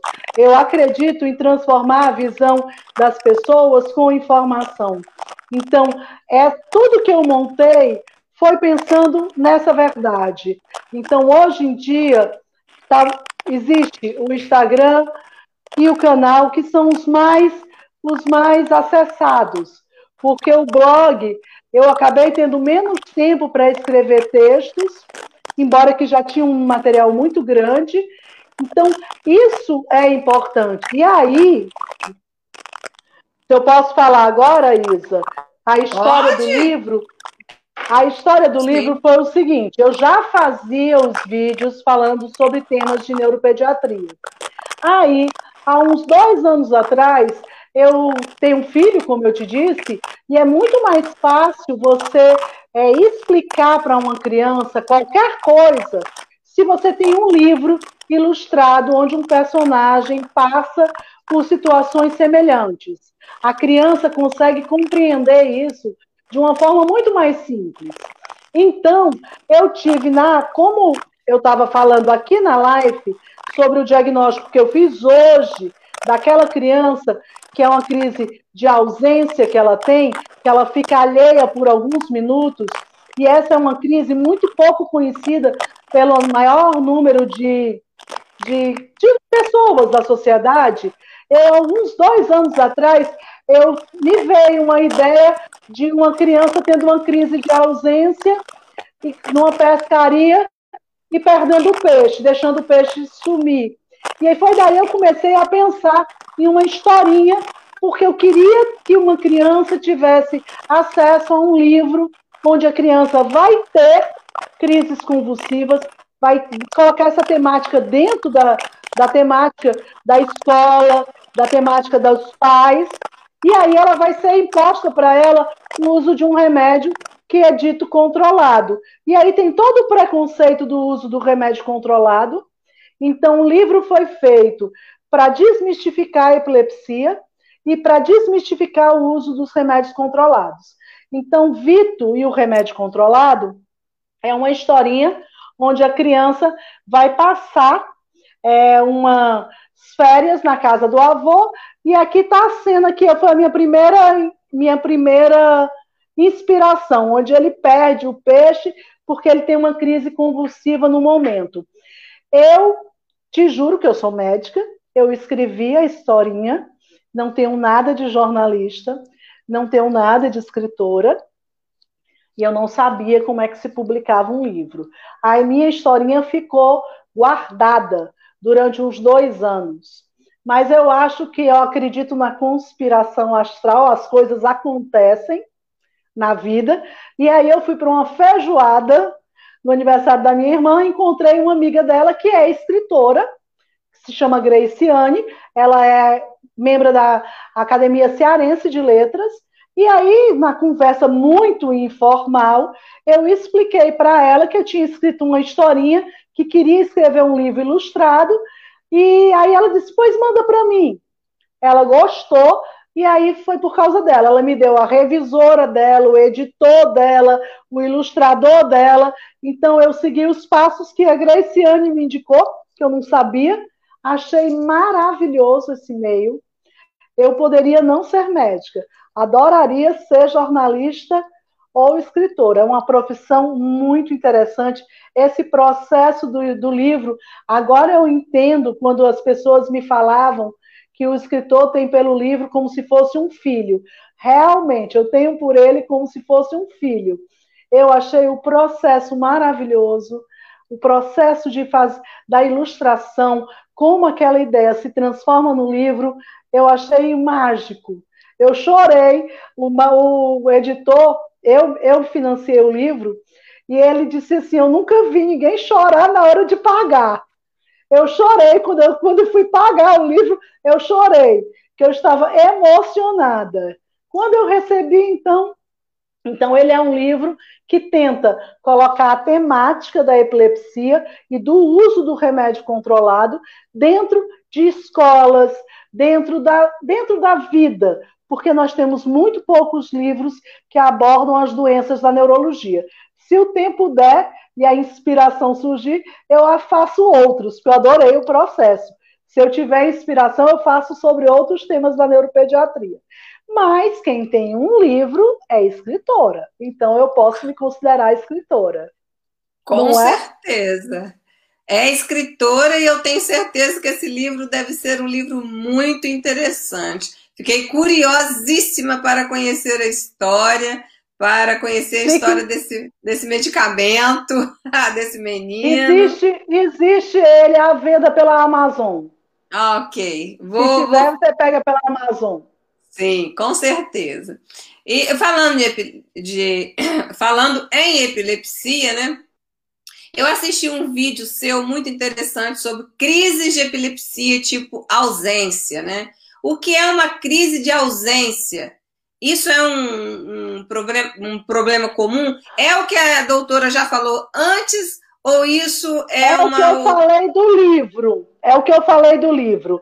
A crise de ausência é um tipo de convulsão, muito pouco conhecida. A criança fica parada no tempo, o, se estiver em pé, fica em pé, se estiver sentada, ela fica sentada, onde ela fica com o olhar fixo. É, o olhar fica um pouco estranho, porque parece que ela está olhando para o infinito. Porque o olho está aberto, mas você tem uma nítida impressão que ela não está olhando para nada. Ela está fixando ao longe o olhar. e aí ela fica alguns segundos e depois ela normalmente ela faz um movimento como se ela às vezes até dá um piscamento como se ela estivesse acordando. E essa crise de ausência, que por acaso, como é muito pouco conhecida, foi por isso que eu trouxe no livro, é, aparecem episódios onde no livro tem um episódio onde a criança está pescando e aí ele tem uma crise de ausência. Na hora que ele tem uma crise de ausência, o peixe puxou a vara e ele não vai ter reação. Então a vara vai, a vara vai embora. E qual é Aí é... ele está bebendo. É recorrente. Ah, ok. E, e até é... ser feito o diagnóstico é recorrente. Ah, e, e no momento da crise, né? Nesse momento da crise, qual é a recomendação para a pessoa. Na crise de ausência não tem aí. A crise de ausência você não precisa fazer nada, porque ele não tem queda ao solo. Ah, Aonde você precisa, ele não tem queda ao solo. Se ele estiver em pé, ele fica em pé. Se ele estiver sentado, ele, ele, fica sentado. Mas os pais precisam correr com essa criança, por exemplo, para o neurologista? Deve. Se você vê a criança com essas paradas, parece que ele ficou fora do ar, você deve é, realmente ir para o neurologista para fazer o diagnóstico, porque se você não tratar, essas crises vão ficando tão frequentes que vão, podem causar até retardo mental. Então, é. o diagnóstico é necessário, porque elas fazem mal. Crise convulsiva faz mal ao cérebro, independente de qual é o tipo. Se você não trata, a criança vai tendo mais e mais. Então, ela vai ter 10, depois 20, depois 30, e cada prejuízo, prejuízo de uma crise é pequeno, mas de 100 crises não é pequeno.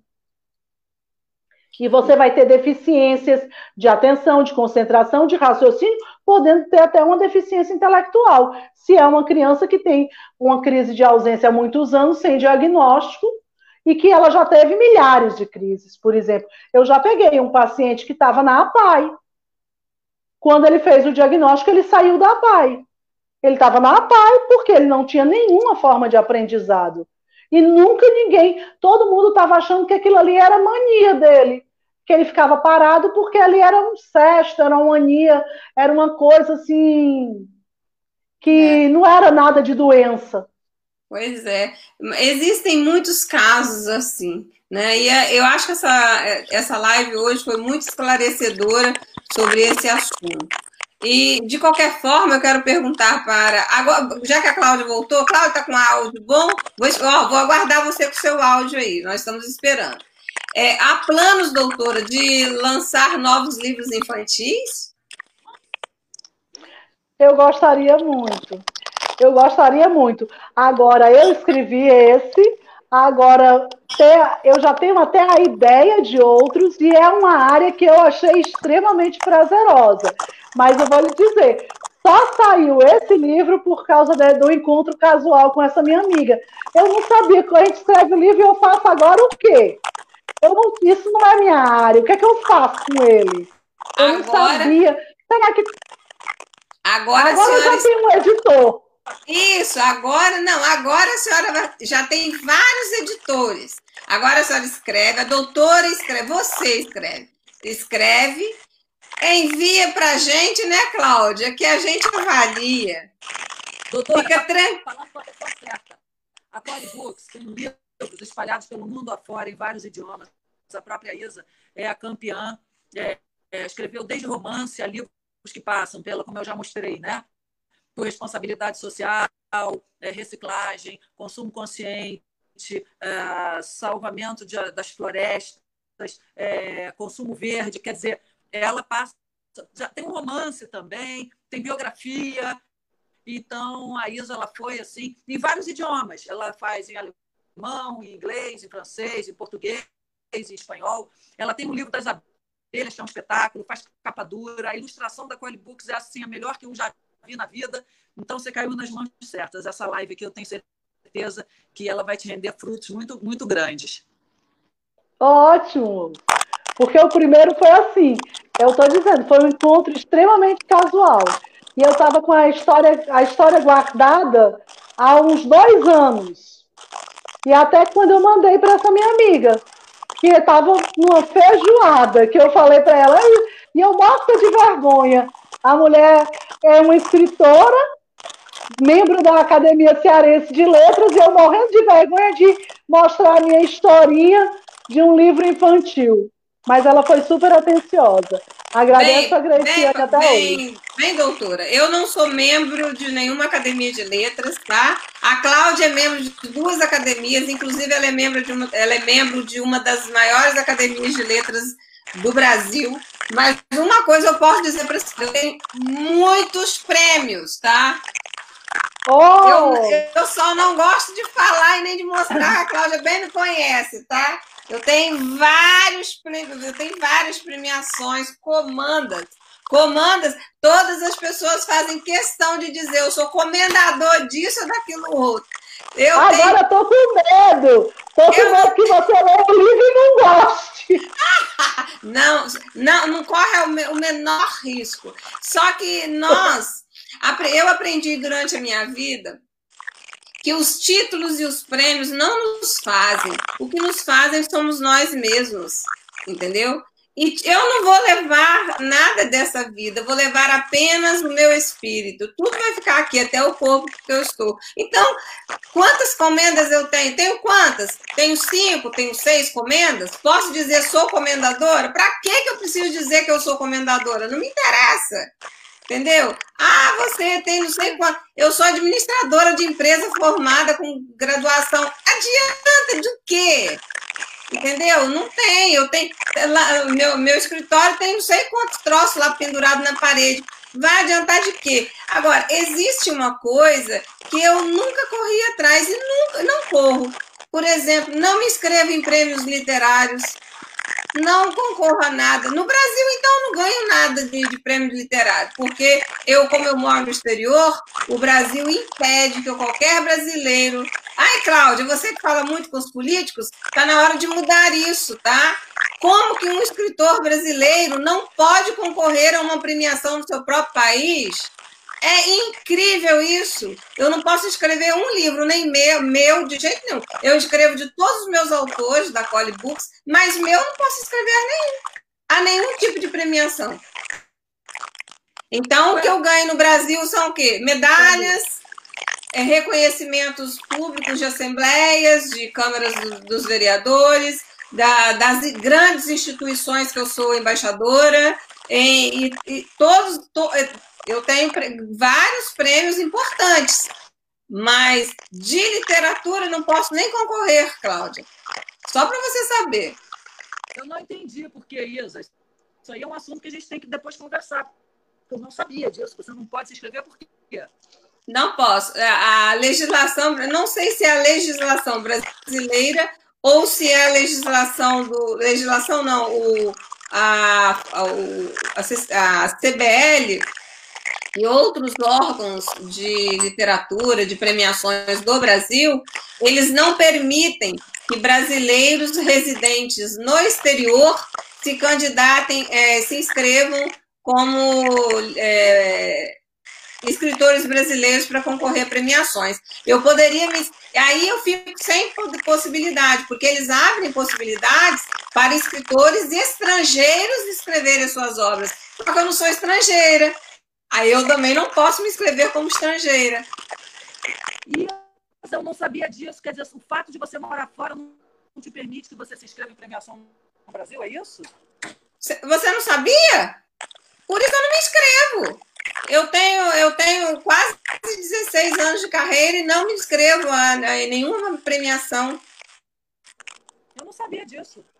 Eu só posso participar de premiação se eu quiser e quiser. Aí eu desisti, eu não me inscrevo em premiação nenhuma de literatura, porque não é essa minha meu meu meu o meu foco não é ganhar prêmio. Meu foco é escrever, é atender o meu público, é, colocar o, o material que eu escrevo é, é, é, pegar a ideia que a gente prende, né, Cláudia? Aprendi com você, que a gente prende e dividir com as outras pessoas. Esse é o meu objetivo. Então, assim, se vier prêmio, ok, é, é, é prêmio, mas não é o objetivo. Aí eu desisti, não me interesso, nem leio a respeito de edital não sei o quê, para escrever aqui ali.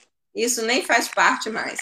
Mas enfim, é só um desabafo, gente. Vocês que são brasileiras e que moram aí, né? Isso é uma, uma questão para se debater, né? Porque são muitos os brasileiros que vivem no exterior, talentosíssimos e que não podem concorrer é, a premiações no seu próprio país, assim como eu. Nossa, fica, fica o registro e a gente tem que divulgar esse, esse, essa manifestação sua, porque eu, por exemplo, desconhecia disso, não tinha ideia. É, pois é. Eu, no teu também não sabia. Pois é, gente, agora eu tenho. Mas eu que... não saber não é nada. Eu não sei nem como terminar a live de hoje, porque eu não, não gostaria de terminar, sabe? Mas a gente precisa, precisamos chegar ao fim, terminar, porque as pessoas também ficam cansadas e tal, e temos muito, muitos assuntos ainda pra, para outras lives. E eu gostaria que a doutora começasse deixando aí uma mensagem, né? Para, primeiro para os nossos seguidores e depois para os responsáveis por essas crianças com, de, com esses problemas especiais, que não são nem problemas, com essas diferenças, né?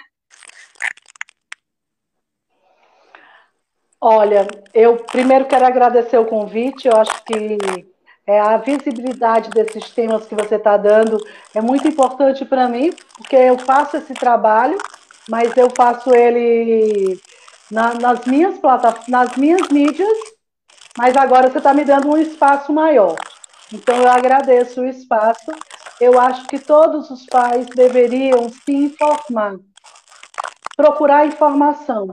E procurem por canais, por plataformas sérias, principalmente que não tenham um vínculo comercial.